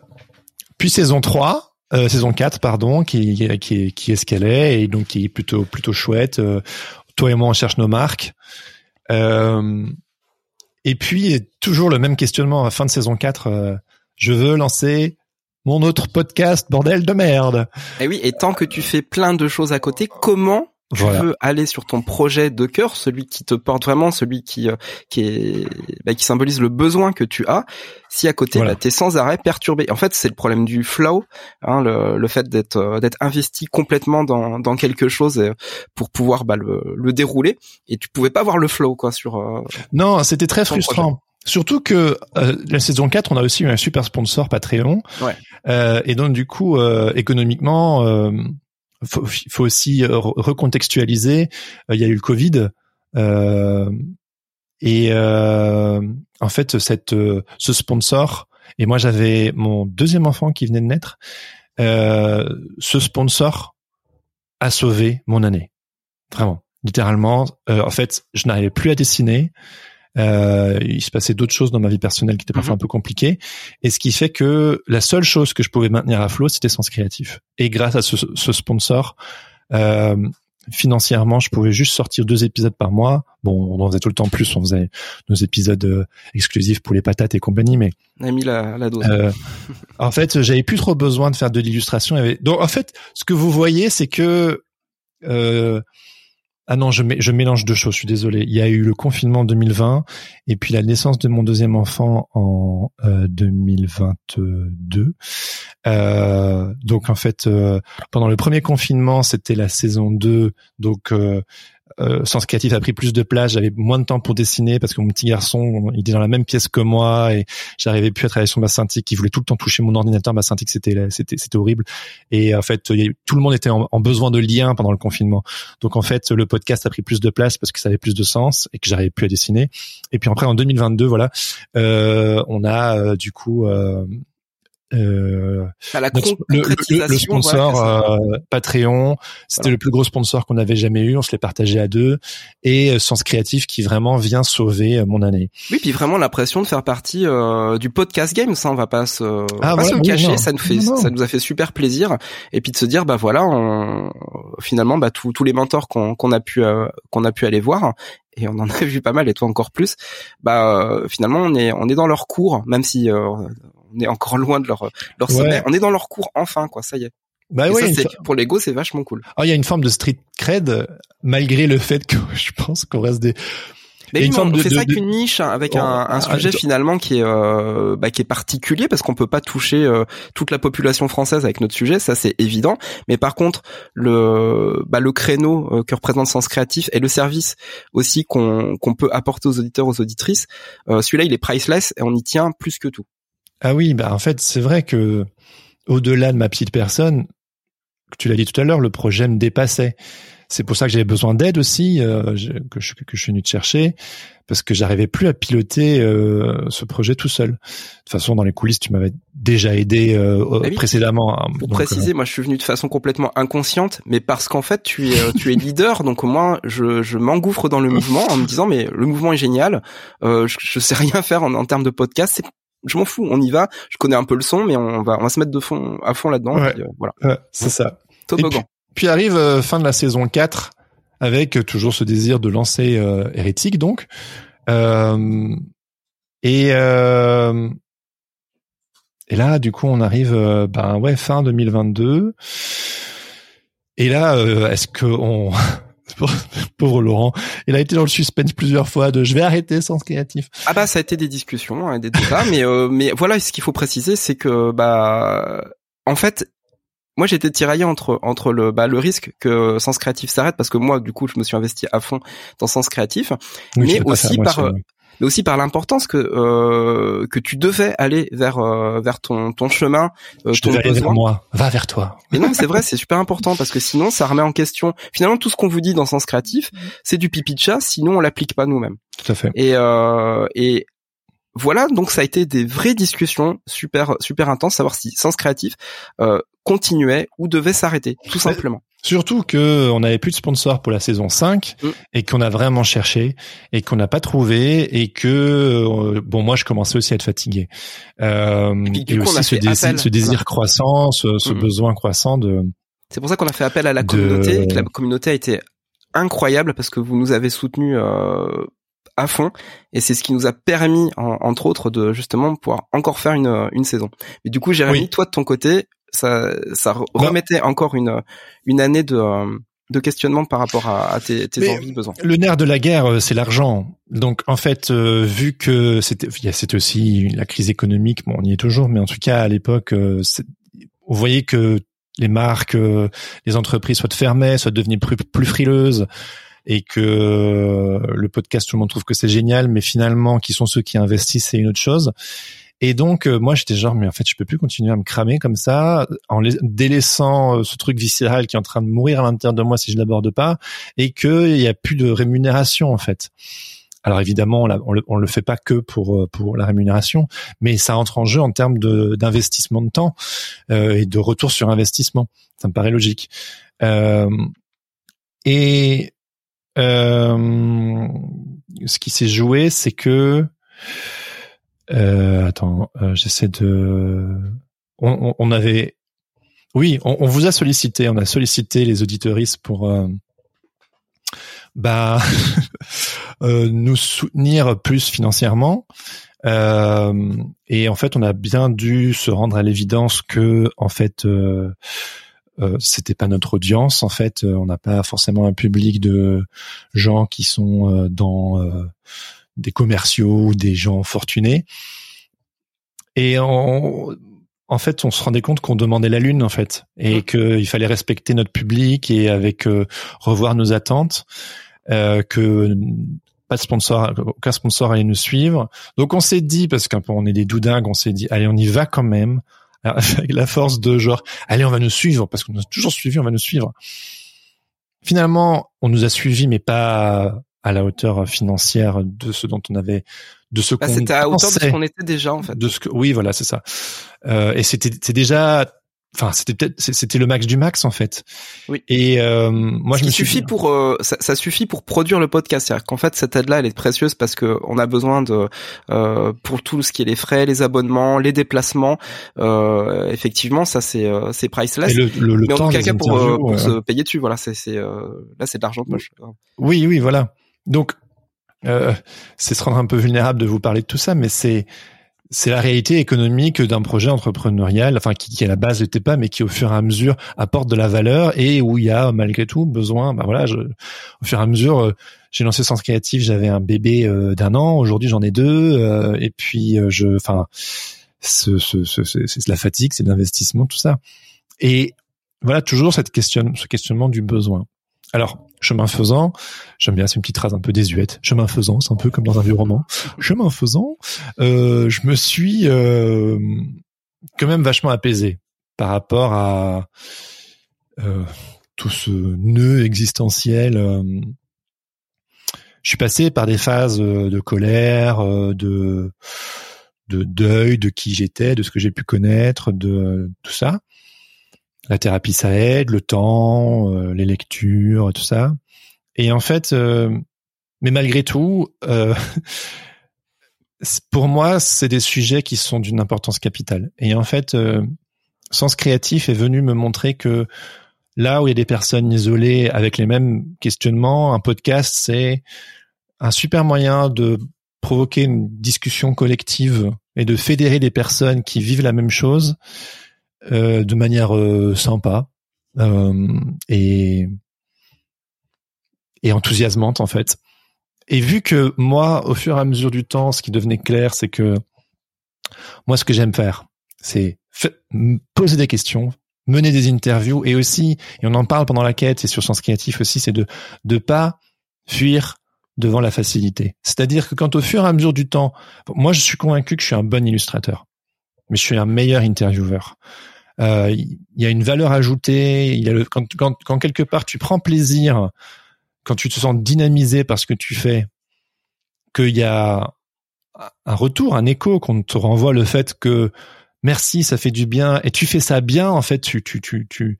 C'est pas de la fausse modestie que de dire euh, je fais des bonnes interviews en fait. J'ai c'est presque c'est difficile. Ça a aussi été un cheminement d'accepter le fait que oui en fait je me suis construit. C'est la fierté de l'artisan. Ouais, mais faut comprendre que j'ai vécu quand même malgré tout un conflit de loyauté, qui est que euh, j'ai 35 ans aujourd'hui, euh, j'ai lancé Sens Créatif, je crois que j'avais 30 ans. Je me suis construit pendant 30 ans avec cette image d'artiste, d'illustrateur, et j'ai accompli ce fantasme quelque part euh, en tant qu'illustrateur, en ayant des clients pour, que j'ai toujours voulu avoir, en ayant un agent, en fédérant, en créant un, podcast sur l'illustration, s'il te plaît, où j'ai pu aller rencontrer tous mes héros et mes, héroïnes et avoir euh, de la gratification, du, des accolades. On, on, me reconnaissait dans le milieu grâce à ça. Et puis de me rendre compte que peut-être que le vrai, enfin que que, que ce sujet m'en a apporté un autre et que justement je me rendais compte que c'était les limites de sens créatif, mm. que ce serait pas, ce serait malhonnête d'aborder euh, le sujet du euh, du religieux euh, sur sens créatif. Vous n'êtes pas là pour ça. Moi non plus d'ailleurs. Euh, Aujourd'hui c'est une vraie récréation et un vrai plaisir. Euh, mais ça l'a toujours été, mais ce que je veux dire, c'est que c'est au fur et à mesure plus devenu une sorte de récréation avec des enjeux peut-être moins forts que ce que je pouvais ressentir au début avec Sens Créatif et où mon enjeu, il, il s'est déplacé. Et en fait, euh, et euh, attends, j'ai perdu le fil. Mon enjeu, ta ta ta. Ah un an, je passe. Oh là, je voulais pas la faire. Ça y est, la fête. euh, oui, en fait, donc simplement, euh, je voulais, j'avais besoin d'aller, j'avais besoin de trouver un moyen euh, oh oui, voilà, pardon, j'ai retrouvé mon fil. C'est d'assumer le fait que, bah, moi, ce qui me fait kiffer, j'aime faire des belles images, mais j'aime surtout être en lien avec les autres et de, pouvoir fédérer et de, créer un mouvement et de, poser des questions parce que ça m'aide moi et ça aide des autres. Et donc, fin 2022, je décide de, de dire, bon, 2023 sera l'année où je sors hérétique. Et tu as tenu ton pari. tu as tenu le challenge. J'ai tenu mon pari, mais du coup, toujours, hein, euh, euh, les enjeux professionnels et économiques étant ce qu'ils sont. Je réitère pour la saison 5, le sens créatif. Euh, on finalement moi, je commence en parallèle à faire des interviews pour Hérétique. Et puis on s'organise voilà aussi pour que tu aies ce temps-là pour euh, pour le faire. Donc moi, je prends aussi plus euh, plus de responsabilités euh, au niveau technique ouais. et, pour te libérer justement ce temps-là. Quoi. Et en fait, c'est pour ça qu'on l'a décidé de faire sur Twitch. on le fait à distance pour éviter aussi les transports, ah parce trop de déplacements, trop de déplacements. Et, puis je rappelle, bon, maintenant il a deux ans, mais à l'époque il avait un an, mon, mon deuxième. Donc toujours d'être éparpillé comme ça dans les transports en commun, dans le train, pour faire des interviews, ça, ça devenait fatigant. Euh, même si euh, honnêtement rien ne remplacera une interview en, en présentiel qu'en distanciel. Mais c'était le deal pour que Sens Créatif continue. Et euh, et là en fait euh, euh, on se rend compte que économiquement, euh, nos attentes euh, vont pas être rencontrées en termes de sponsors ou de ou de de financement participatif. J'investis du côté d'hérétique et plus l'illustration.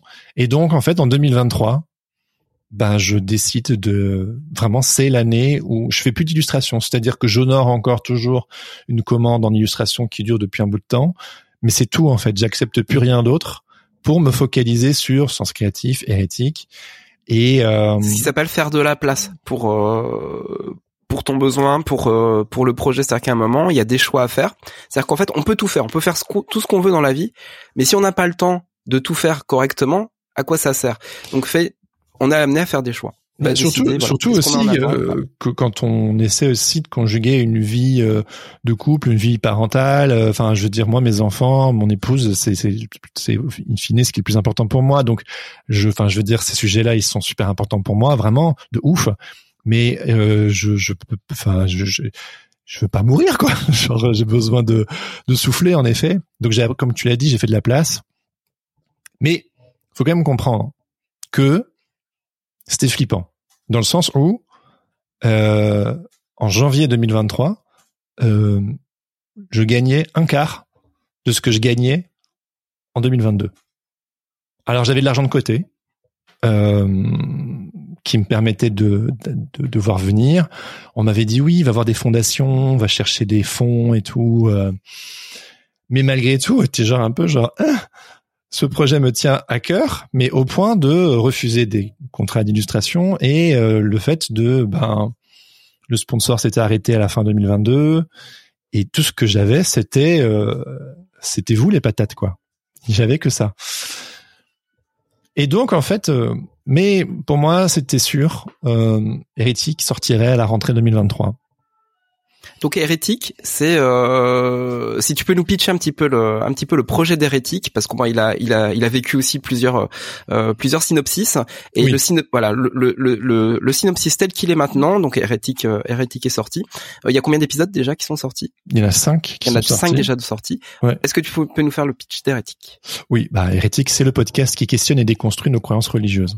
Donc euh, avec un une, une spécificité très propre au protestantisme évangélique. Et tout comme sens créatif, c'est une quête personnelle, c'est-à-dire que je suis absolument pas objectif dans le sens où je vais démêler mes propres nœuds spécifiques à un certain évangélisme, pas tous évidemment, même s'il y a des choses qui se regroupent, mais euh, qui se recoupent, mais euh, c'est quelque part faire sens de mon histoire que j'ai déjà pu euh, démêler quand même malgré tout un peu par le passé, mais c'est de le faire en public et, d'envoyer le signal. Est-ce est-ce, est-ce qu'il y en a d'autres? Parce qu'en fait, des contenus comme ça en français, il y en a très très peu, de manière populaire et en podcast. Hein. Il y a des trucs très intello, très très plus littéraire. Voilà, ouais, théologie, littéraire, mais pas trop accessible en fait. C'est c'est le podcast que j'aurais eu aimé avoir euh, quand j'étais. Euh... Aujourd'hui, je... parfois on me pose la question est-ce que je suis toujours en déconstruction? Alors parfois je me considère en post déconstruction parce que je suis plus forcément obsédé par tout ça, dans le sens où j'ai un peu fait le tour de mes questions et je, suis plutôt satisfait de là où, où ça, ça m'a donné un élan suffisant pour pour continuer dans la vie. Mais en même temps, pour moi, c'est un processus constant. On, on, déconstruit, on reconstruit constamment. C'est le mouvement, quoi. C'est c'est c'est l'équilibre, c'est le déséquilibre. Euh, c'est juste le fait de respirer, en fait. C'est le fait de plus de pas s'asseoir sur ses certitudes et simplement de de bouger, quoi. Donc oui, oui et non, en fait. C'est juste que aujourd'hui, j'ai juste décidé de d'aborder tous ces sujets qui m'ont occupé toutes ces dernières années, mais publiquement. Euh, et c'est, c'est ça, ça fait vraiment euh, un bien fou de voir que beaucoup de personnes euh, sont dans le même cas et que donc. mais ce que j'aime aussi dire, et je pense que certaines personnes qui écoutent Sens Créatif, qui ont également écouté Hérétique ou certains épisodes, le confirmeront. J'aime bien cette phrase qui dit dans le spécifique réside l'universel, c'est-à-dire qu'il y a une spécificité propre à mon histoire, avec un voilà mais tout le monde peut s'y retrouver. Euh, Quelqu'un me disait que finalement, hérétique questionne euh, la place des des croyances et des et de nos idées, de nos systèmes de valeurs et comment est-ce qu'on qu'on se les approprie et comment on les fait siens en fait. Comme un héritage et comment est-ce qu'on on le transforme en fait. Et en ça, euh, n'importe qui peut s'y retrouver. C'est comme si vous regardez la série Unorthodox euh, sur Netflix, vous allez pas vous dire ah c'est pas pour moi, je suis pas juive assidique. Ben non, en fait c'est c'est une histoire, c'est une histoire et en fait le le fondamentalisme, les dérives, l'autoritarisme, le, euh, les croyances. Euh, finalement, ça s'adresse à tout le monde. J'ai vu un, j'ai vu vraiment un, passage super. Je crois que c'était sur C'est à vous cette semaine. C'était un prof euh, d'histoire qui est euh, maintenant animateur, journaliste, qui expliquait qu'en fait à l'époque il avait amené ses élèves à Auschwitz pour un, un voyage justement bah, pour se, se, documenter, pour pour s'instruire sur euh, sur le passé, le passé de la, la deuxième guerre mondiale et donc de la déportation et notamment bah, le, le, le génocide juif. Et euh, et son euh, son élève en fait c'est euh, c'est c'était un jeune un jeune un jeune des un jeune des cités donc d'origine africaine. Et euh, il avait dit à, à l'aller du voyage, il lui, il lui disait, ben, euh, je, je, je, kiffe qu'on fasse ce voyage-là parce que je vais, je vais apprendre des choses. Mais moi, c'est pas mon histoire. Moi, mon histoire, c'est, euh, c'est, l'esclavagisme, c'est le, enfin tout, tout, tout, ce côté-là, quoi. Et euh, au retour du voyage, le, le, jeune retourne voir le prof et lui dit, euh, en fait, je crois que j'ai compris, euh, j'ai compris. En fait, c'est mon histoire aussi. Ah bah oui. Et en fait, voilà, le, le fait simplement bah, de, de se dire, en fait, l'universalité, elle se crée justement dans les spécificités. Et c'est parce qu'on voit plein, plein, plein de spécificités différentes que du coup, on, on capte en fait le, le, le, le, big project en fait. Le, Qu'est-ce que c'est vraiment l'humanité en soi Et on peut être touché par des choses qui sont complètement étrangères à notre vécu. C'est ça qui est formidable, c'est notre capacité à recevoir. Finalement, ce que j'essaie de faire, c'est comment la petite histoire, ma petite histoire, et c'est une invitation qu'on fait avec Sens Créatif, avec toutes les personnes. C'est comment votre votre histoire, comment la mienne s'inscrit dans la grande histoire. Et si finalement on met ça en commun et qu'on qu'on va fouiller, qu'on cherche et qu'on, en fait, on, peut faire sens collectivement, euh, même de l'autre en fait. Supposons qu'on n'a pas grandi dans un contexte religieux euh, fort, mais que je sais pas, prenons, euh, supposons que euh, vous voyez euh, une émission sur, prenons pour l'exemple les évangéliques et que ça vous dit rien, mais que supposons que vous écoutez le, le, podcast, ça vous donne des clés de compréhension que vous pouvez ensuite appliquer à d'autres personnes, d'autres traditions ayant grandi dans des milieux conservateurs relativement fermés ou très communautaires en fait. Donc du coup, en fait, il y a toujours plein de choses qu'on peut qu'on peut prendre. Et euh, je rebondis juste, je me permets sur un commentaire dans le chat, euh, quelqu'un qui, qui dit euh, qui, qui écoute Sens Créatif, pas hérétique, pourtant elle a un intérêt, et je la connais, je sais, euh, pour les deux sujets, mais elle dit que dans Sens Créatif, il y a une direction, et que dans hérétique, elle a peur de rester coincée dans le rond-point. Ce que je peux comprendre, où il peut y avoir euh, la peur de genre, bah, on va juste déconstruire, et c'est tout. Alors que en réalité, mais j'en suis qu'au début du projet, le but c'est également d'aller quelque part, mais que pour euh, quelque part aller quelque part, c'est comme quand on va chez le médecin, on a besoin de dire là où ça fait bobo, on a besoin de faire un constat pour ensuite euh, bon alors qu'est-ce qu'on propose? Et c'est là où mon deuxième podcast, mon deuxième nouveau podcast entre en, jeu. Protestante. Protestante. Dans le sens où avec un point d'exclamation.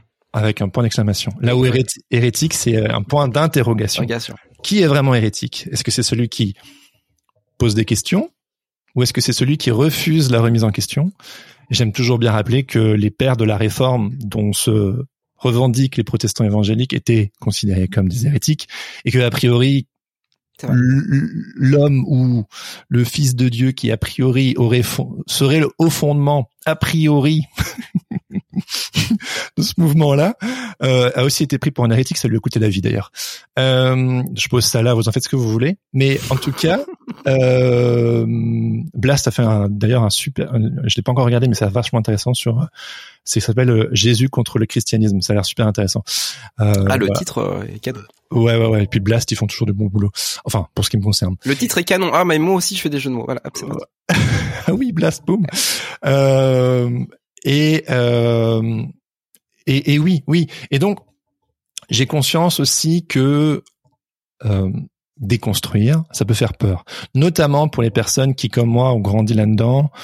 Euh, c'est malgré tout, on dirait ce qu'on veut, un cadre clair, net, précis, sécurisant, structurant, qui, quand on se frotte à la complexité de la vie, euh, devient vertigineux et, peut faire peur. ce que j'ai vécu parce que mon monde s'est complexifié, ce qui est normal, c'est la vie. Euh, mais quand quelqu'un vient poker comme ça à des certitudes avec un podcast intitulé Hérétique, avec une com un petit peu gentiment provocatrice, euh, j'ai conscience aussi que l'audience que je veux adresser sur ce sujet-là est peut-être un peu tatillonne, éventuellement. Euh, et je le fais à raison. C'est-à-dire que c'est intitulé hérétique parce que si c'est pas pour vous, c'est pas pour vous. C'est dans le titre en fait. Genre si vous pensez que ça va trop vous challenger, que c'est euh, que ça va trop vous bousculer, vraiment n'écoutez pas. Le titre est là pour vous dissuader. Genre euh, c'est et si vous écoutez et que en cours d'écoute vous êtes genre ah c'est vraiment une bande de de païens de genre de de de, faux chrétiens j'en sais rien genre c'est des hérétiques finis je suis genre hé je t'avais prévenu, hein, c'est dans le titre. que les personnes qui écoutent, en fait, la plupart du temps, c'est ce qu'on me fait, le retour qu'on me fait, et on, se réinvente pas, je suis qui je suis. On me dit, en fait, ton contenu, il est beaucoup plus doux que ta com. Et en fait, ben oui, enfin, je reste Jérémy. Enfin, je veux dire, euh, je vais pas commencer à me transformer. En... Voilà, c'est punk bisounours. Je vais pas me transformer en, en je sais pas quoi. Donc, en fait, c'est juste histoire de, c'est le premier pas qui coûte, quoi. Bref. Mais malgré tout, j'ai conscience que et, j'en suis convaincu qu'on peut pas rester que dans ce rond-point à laquelle fait référence la personne dans le chat. C'est euh, c'est euh, il faut aller quelque part aussi. Aujourd'hui, je vais quelque part. Quelqu'un m'a dit euh, ah je comprends. Tu fais pas un aller-retour, tu vas quelque part? Je dis mais oui, je vais quelque part. Et même si je suis passé par une phase de euh, je suis plus sûr de m'identifier comme chrétien, etc. Euh, et je me considère en tout cas plus vraiment enfin plus plus évangélique, c'est c'est c'est c'est c'est trop dur à moi pour pour moi à porter comme étiquette. Je garde une affection une, une affection pour ce milieu-là. C'est comme la famille, hein. Tu on a une sorte de love hate relationship par rapport à, nos proches quoi.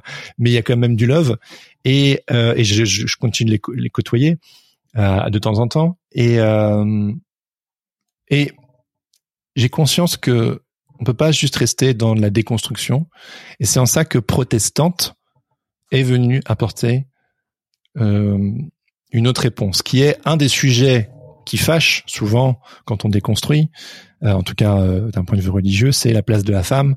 On se, on est en 2023, quatrième vague féministe incontournable, et donc du coup le féminisme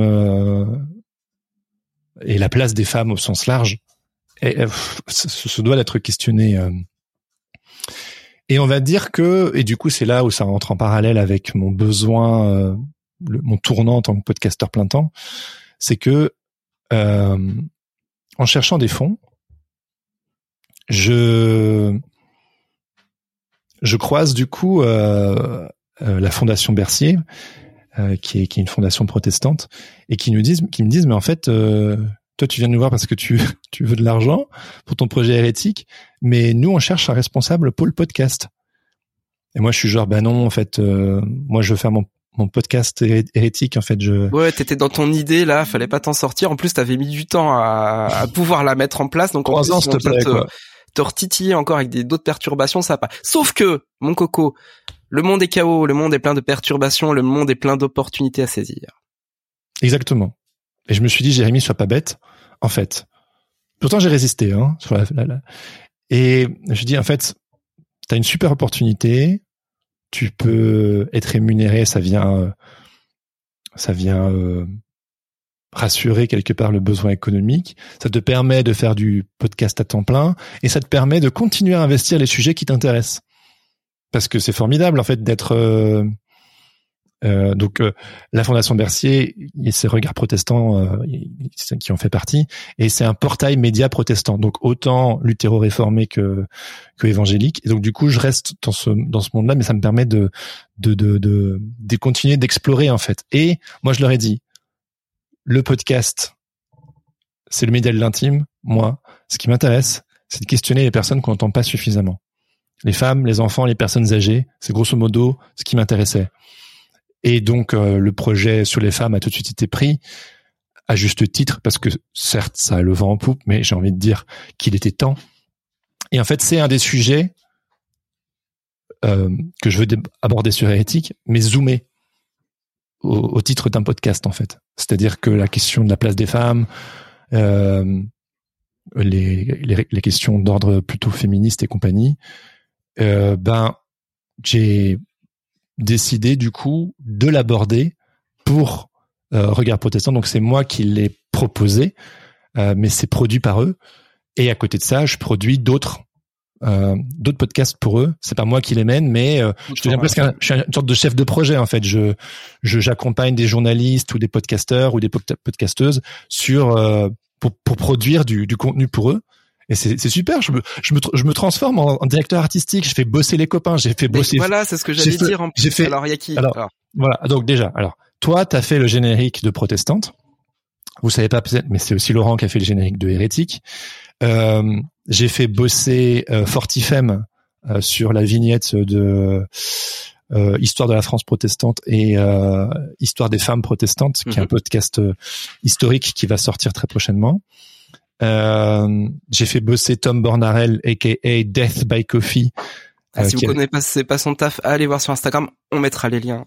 C'est lui qui a fait la vignette d'Hérétique également.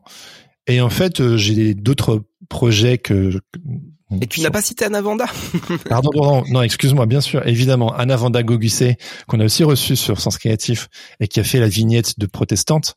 Pour moi, c'était incontournable. On va faire un podcast sur les femmes. On va, entre autres, pas que, mais aborder des sujets liés euh, au féminisme. Euh, je précise que c'est c'est pas un c'est pas un podcast féministe dans le sens où il est pas militant. Ce sont des portraits de femmes protestantes engagées et donc où on aborde leur vie mais aussi leur combat. Euh, je pense qu'il est peut-être que j'ai pas suffisamment une bonne compréhension du féminisme, mais je pense qu'il est féministe en, en ce qu'il met en avant des femmes, exclusivement des femmes. Et euh, mais c'est pas un podcast de lutte dans le sens où c'est plutôt un podcast engagé que militant dans le sens où euh, on est, j'écoute et je suis, je suis dans une posture différente d'hérétique. Sur hérétique, je donne beaucoup plus mon avis. Je suis vraiment à 60-40 sur hérétique. Là où euh, sur protestante, je suis à 10-90 quoi. Genre, je suis vraiment dans l'écoute, l'écoute active et et je, je, fais en sorte que que, que ces femmes se, se, racontent. Et on va autant aborder des questions liées à la spiritualité que euh, au féminisme, que à l'écologie, que euh, euh, à la diversité, que à l'inclusivité. En fait, ce sont les gros enjeux sociétaux. Quelque part, le, le pitch, c'est donc le, le, premier podcast grand public qui, qui qui part à la rencontre des femmes protestantes engagées. Et quelque part, c'est est-ce que la pensée et la spiritualité protestante pourraient apporter une réponse aux enjeux sociétaux actuels Et moi, je trouve qu'elles ont une pensée absolument formidable et hyper intéressante. Euh, surtout, enfin, faut aussi, du coup, pour boucler la boucle, euh, après plusieurs années au désert, ben ça fait plusieurs années que j'explore la tradition protestante réformée qui est différente de celle que j'ai connue et ça me fait beaucoup de bien ça me réconcilie euh, et en fait, évidemment, je vais, d'un point de vue personnel, beaucoup questionner des femmes issues de là, pas que, j'interviewe également des femmes évangéliques qui ont des choses importantes et intéressantes à dire également, parce que moi je suis pour la multiplicité et de, de points de vue, hein, une société plurielle et ouverte. Et euh, bah c'est comme du petit lait quoi, ça me fait, c'est, ça fait, enfin peut-être un mauvais jeu de mots là, mais ça me fait du bien quoi. Mais quel bavard, c'est pas possible. merci, merci Jérémy pour euh, pour ce tour d'horizon de, de tes de tes nouveaux podcasts. Je trouve vraiment génial bah, le le lien qui euh, qui est fait finalement euh, avec tout, tout ton aventure, tout ton voyage avec euh, Sens Créatif et c'est pas c'est pas déconnecté pour le coup tu vois il y a il y a une vraie logique qui t'a qui t'amène qui t'amène à tout ça et, euh, et voilà, bah moi je moi je kiffe euh, je kiffe ton voyage euh, en, tant que voilà. Je fais partie d'un peu de la team aussi. Alors non, ma caméra elle est là, bang, hop, je fais partie un peu de la de la team, mais je, je t'observe euh, finalement de loin sur euh, sur ton sur ton navire là, sur ton chalutier. T'es parti à la à la pêche au gros là. Et non non, vraiment c'est c'est super intéressant.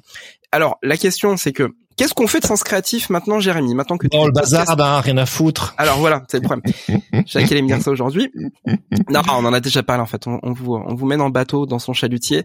Euh, voilà, on a on a réfléchi à tout ça en fait. Et, euh, et ben on a une une, une, bonne, une bonne nouvelle à annoncer pour la suite de Sens Créatif, Jérémy. Ça va continuer. Eh ouais. Eh oui, c'est reparti pour une sixième saison. Bah, j'espère que vous êtes euh, heureux d'entendre ça. Non, vous avez eu peur, mais non, mais on va pas vous mentir. On a vraiment euh, envisagé euh, d'arrêter vraiment pour de bon cette fois Sens Créatif. voilà. on était à ça hein, quand même. On était vraiment à ça. On est, on n'a jamais été aussi aussi proche de, de, de, de décider. Mais en réalité, ce qu'on a eu besoin de faire, c'est le, c'est le temps. Le temps, il a parlé pour nous. On avait besoin euh, finalement d'explorer tout ce qu'on avait exploré. Donc ça veut dire aussi euh, bah, la quête qu'on, mène de, de, front en ce moment avec, avec Kylian Talin. On avait besoin de, de vivre cette, cette nouvelle aventure de la quête. Euh, Jérémy avait besoin de sortir ses podcasts. C'était, vital. S'il les sortait pas, il y avait un, il y avait un problème. Euh, fallait accoucher des podcasts, tout simplement. Maintenant qu'on a franchi toutes ces étapes, en fait, on se rend compte euh, bah, que Sens Créatif euh, fait partie de, de l'écosystème. La quête, on kiffe. Ah euh, on trouve c'est un super format. C'est l'incarnation absolue de tout ce qu'on a toujours voulu avec Sens Créatif. Et on a envie de le partager à, à d'autres personnes. On a on a 87 personnes qui sont embarquées avec nous dans l'aventure de la quête pendant pendant deux mois. Donc je répète, la quête hein, c'est c'est un bootcamp sur euh, l'entrepreneuriat et la créativité. Euh, et donc il y a une partie de des, des, des aventuriers, des aventurières comme on les appelle, qui euh, qui viennent euh, du cercle des créateurs euh, de Kylian Talin, et une partie qui vient de de Sens Créatif. Puis aussi une petite partie de, de personnes curieuses qui ont qui sont tombées sur notre plan marketing qui a qui a qui a fait son œuvre, dont on est très fier. Et, euh, et, voilà, donc si on peut continuer à proposer ce format-là, qui est assez prenant, en gros on peut en faire que un, voire deux max par an, euh, ce sera sûrement que un. Et ça pour le faire, on a besoin de sens créatif parce que derrière c'est euh, bah c'est vous, c'est euh, sans vous, il n'y a pas de il y a pas de logique, il n'y a pas de communauté, il n'y a pas de Discord, il n'y a pas d'esprit sens créatif, il n'y a pas de patate, il n'y a pas de patate club, etc. Donc en fait on a envie que tout ça continue. Et puis ce qu'on transmet aussi au travers de, nos épisodes, c'est cet esprit euh, d'entrepreneuriat qui est important à mon sens à prendre en compte même quand on est euh, quand on est artiste, même qu'on est on se sent purement créateur, une créatrice. Bah si on met ça de côté, euh, c'est difficile de finalement bah, de transformer les, les rêves qu'on a et dans finalement le contexte actuel, le monde tel qu'il il est en train de euh, bah, de se transformer. Sinon, si on se transforme pas, ça va être compliqué de continuer à être des, euh, des artistes bohèmes et de euh, de pouvoir faire vivre notre art, nos, nos idées, notre créativité, nos histoires et notre nos messages en fait. Et donc nous on veut incarner ça, on veut incarner ça en, en faisant à fond. Et voilà pourquoi Sens Créatif doit continuer. Alors évidemment, on fera en sorte que ça soit euh, vivable et euh, réalisable pour nous. Donc mm. on va repenser à nouveau le, le, format. Vous inquiétez pas, vous serez pas euh, dépaysés. Il est probable qu'on arrête euh, peut-être de diffuser en direct sur Twitch. Donc là, profitez-en. Ce sont peut-être les derniers les derniers moments sur Twitch avec nous. Il reste encore toute toute la fin de saison. mais voilà, peut-être revenir à l'essence de ce qui faisait sens créatif et puis peut-être vraiment de, de, de pousser les choses vers vers aussi bah plus d'ouverture sur sur le mentoring, sur sur ce qu'on peut apporter, voilà, globalement aux personnes. Voilà. Jérémy, est-ce que tu veux rajouter quelque chose à ça? Qu'on vous aime les patates et les non patates aussi, on vous aime. Non, mais enfin si, si, et surtout, euh, bah, c'est une sacrée aventure. Euh, et aujourd'hui, euh, pour pour ma part, euh, bah, je fais de l'interview à gogo. Je fais genre deux à trois interviews par semaine et euh, et on a frappé à la porte chez toi. Yes. Et euh, et en fait, ça me ça me plaît tellement en fait. Et est-ce que euh, est-ce que je ferais plus d'illustration Bah pour moi, c'est toujours dans ma boîte à outils en fait. Euh, mais c'est vrai que dans la période étant, euh, mener trois podcasts plus un bootcamp plus euh, plein d'autres trucs ou ma vie de famille et tout, ça m'occupe, euh, ça m'occupe bien. Et puis c'est chouette aussi finalement d'avoir quelques jours comme ça parce que oui je l'ai pas dit je, bosse à, mi-temps du coup à temps partiel pour pour la fondation en question et donc du coup ça m'apporte une, une, une stabilité euh, qui après euh, dix ans en tant qu'illustrateur ça ça fait du bien aussi pour pouvoir mener mes projets entrepreneuriaux euh, à côté et permettre à Sens Créatif, à Hérétique d'exister, qui sont des projets de cœur. Et on a aussi abordé ça sur Sens Créatif et dans la quête, c'est comment trouver l'équilibre entre entre finalement le bah, l'entrepreneuriat et puis l'artistique, on peut mélanger les deux aussi évidemment, mais parfois il faut être sur plusieurs vitesses pour permettre à l'un projet d'exister de l'autre. Et c'est ça aussi, nous on utilise souvent ce terme-là avec Laurence, c'est le fait de quitter le la pureté absolue, l'alignement en tout point. C'est que par moment on a besoin de faire des pas de côté. Et personnellement, si j'avais pas fait ce pas de côté, je me serais fermé à, euh, comme tu disais Laurent, à des opportunités, à des possibilités. Bah finalement, c'est une invitation à chacun, à chacune en fait. De parfois c'est devant nos yeux et on le voit pas. Et euh, mais donc euh, donc voilà. Euh, Moralité, quand on adresse son besoin, eh ben, on s'ouvre le champ des possibles. Et parfois adresser son besoin, ça prend énormément de temps. Ouais. Genre, euh, je pense que mon histoire quelque part le, le l'incarne en partie, c'est que ça, demande beaucoup de temps de. Mais si on est sur ce chemin euh, de connaissance de soi, si on suit son petit fil d'Ariane, ben au fur et à mesure du chemin, ça devient plus évident. Par contre, ce qui est difficile, c'est quand l'évidence se s'invite et qu'elle est là devant nous et qu'on peut pas l'éviter. Moi, je, le dis souvent, l'obstacle et le chemin, ça a été un vrai mind shift. Le fait de me rendre compte que Jérémy, en fait, tu tournes autour du pot, tu abordes tous les sujets qui t'importent, sauf celui qui est le plus essentiel pour toi, en tout cas à un moment donné, euh, va falloir là y rentrer dans ta caverne de l'Empire contre-attaque là, parce que si tu continues de de tourner autour, euh, ça commence à devenir lourd quoi. Et euh, et voilà. Voilà. Comme dirait Derek Sivers, anything you want. Anything you want. Et du coup, euh, on va bientôt sortir l'annonce, mais cette saison 5 se terminera en beauté euh, le 6 décembre à la Slow Gallery à Paris à partir de 19h. Exactement. On va et là on vous annonce du coup euh, les personnes qu'on va recevoir. Euh, donc il y aura le duo euh, Gros-Duc et Boucard qui ont un univers, un univers absolument formidable, très marrant, irrévérencieux, très joyeux. On aura Pierre-Emmanuel Lié qui est un auteur-illustrateur plein de poésie et d'une sensibilité folle. On aura aussi euh, Yukiko Noritake. Voilà. Qui fait une euh, superbe expo d'ailleurs en ce moment. Ouais, avec euh, qui a un univers très luxuriant, donc c'est c'est c'est très beau. Oui, d'ailleurs, il a travaillé pour Pierre Hermé récemment. S'il vous plaît. Avec gros client. Euh, on aura aussi sûrement une petite exposition, une mini exposition rétrospective un petit peu de des vignettes de sens créatif et puis quelques petites surprises. Euh, on Quel bonheur de, de, de retrouver Lamia et Cyril à la Slow Gallery. Euh, on toujours bien reçu. Voilà. Exactement. Donc, franchement, si vous êtes sur Paris et même si vous n'êtes pas sur Paris, viendez. Venez faire la fête le 6 décembre pour fêter encore une dernière saison, enfin une nouvelle saison. Et puis verra en 2024. Euh, donc on va un petit peu revoir la formule, mais c'est pour clore ensemble ce, ce chapitre et euh, on veut faire un peu un gros bœuf comme ça.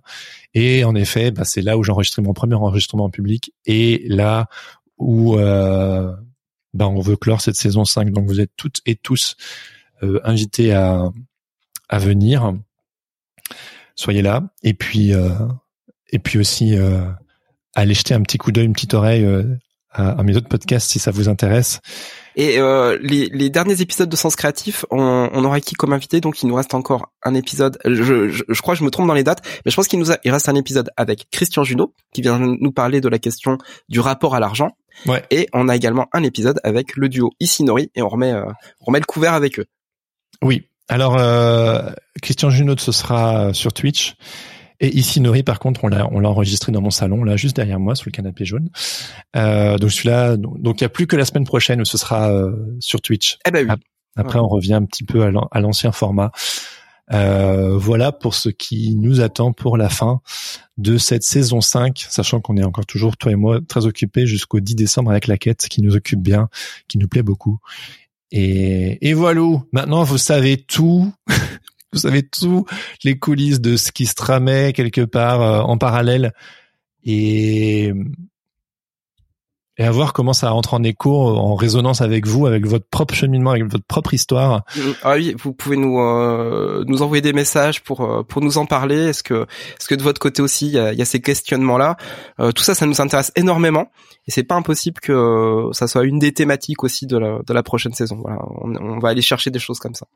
Voilà, dans le spécifique Résil universel, universel, on peut tous se projeter dans l'histoire en partie de, de l'autre, et euh, finalement, c'est c'est tout c'est tout notre propos. Voilà, voilou. Et ben voilà, on se dit à la semaine prochaine avec euh, avec Christian Junot. Ouais. Et puis euh, merci à vous toutes et tous d'avoir été avec nous sur Twitch, et à la semaine prochaine. Bye bye. Ça marche. Outro. Merci d'avoir écouté Sens Créatif. Si cette émission vous plaît, n'hésitez pas à vous abonner et à mettre des étoiles sur vos plateformes de podcast préférées. N'oubliez pas de nous soutenir sur Patreon ou Tipeee. Vous pouvez aussi partager l'épisode avec vos amis ainsi que sur vos réseaux sociaux. Un grand merci à Adrien Guy pour l'habillage sonore de ce podcast. Retrouvez toutes les infos sur le site www.senscreatif.fr ainsi que sur Instagram senscreatif-du-bas podcast. Si vous avez des commentaires ou des idées pour des invités, n'hésitez surtout pas à nous laisser un message. Sur ce, on vous donne rendez-vous dans deux semaines pour un nouvel épisode. En attendant, restez créatifs et surtout n'oubliez pas, Everything is connected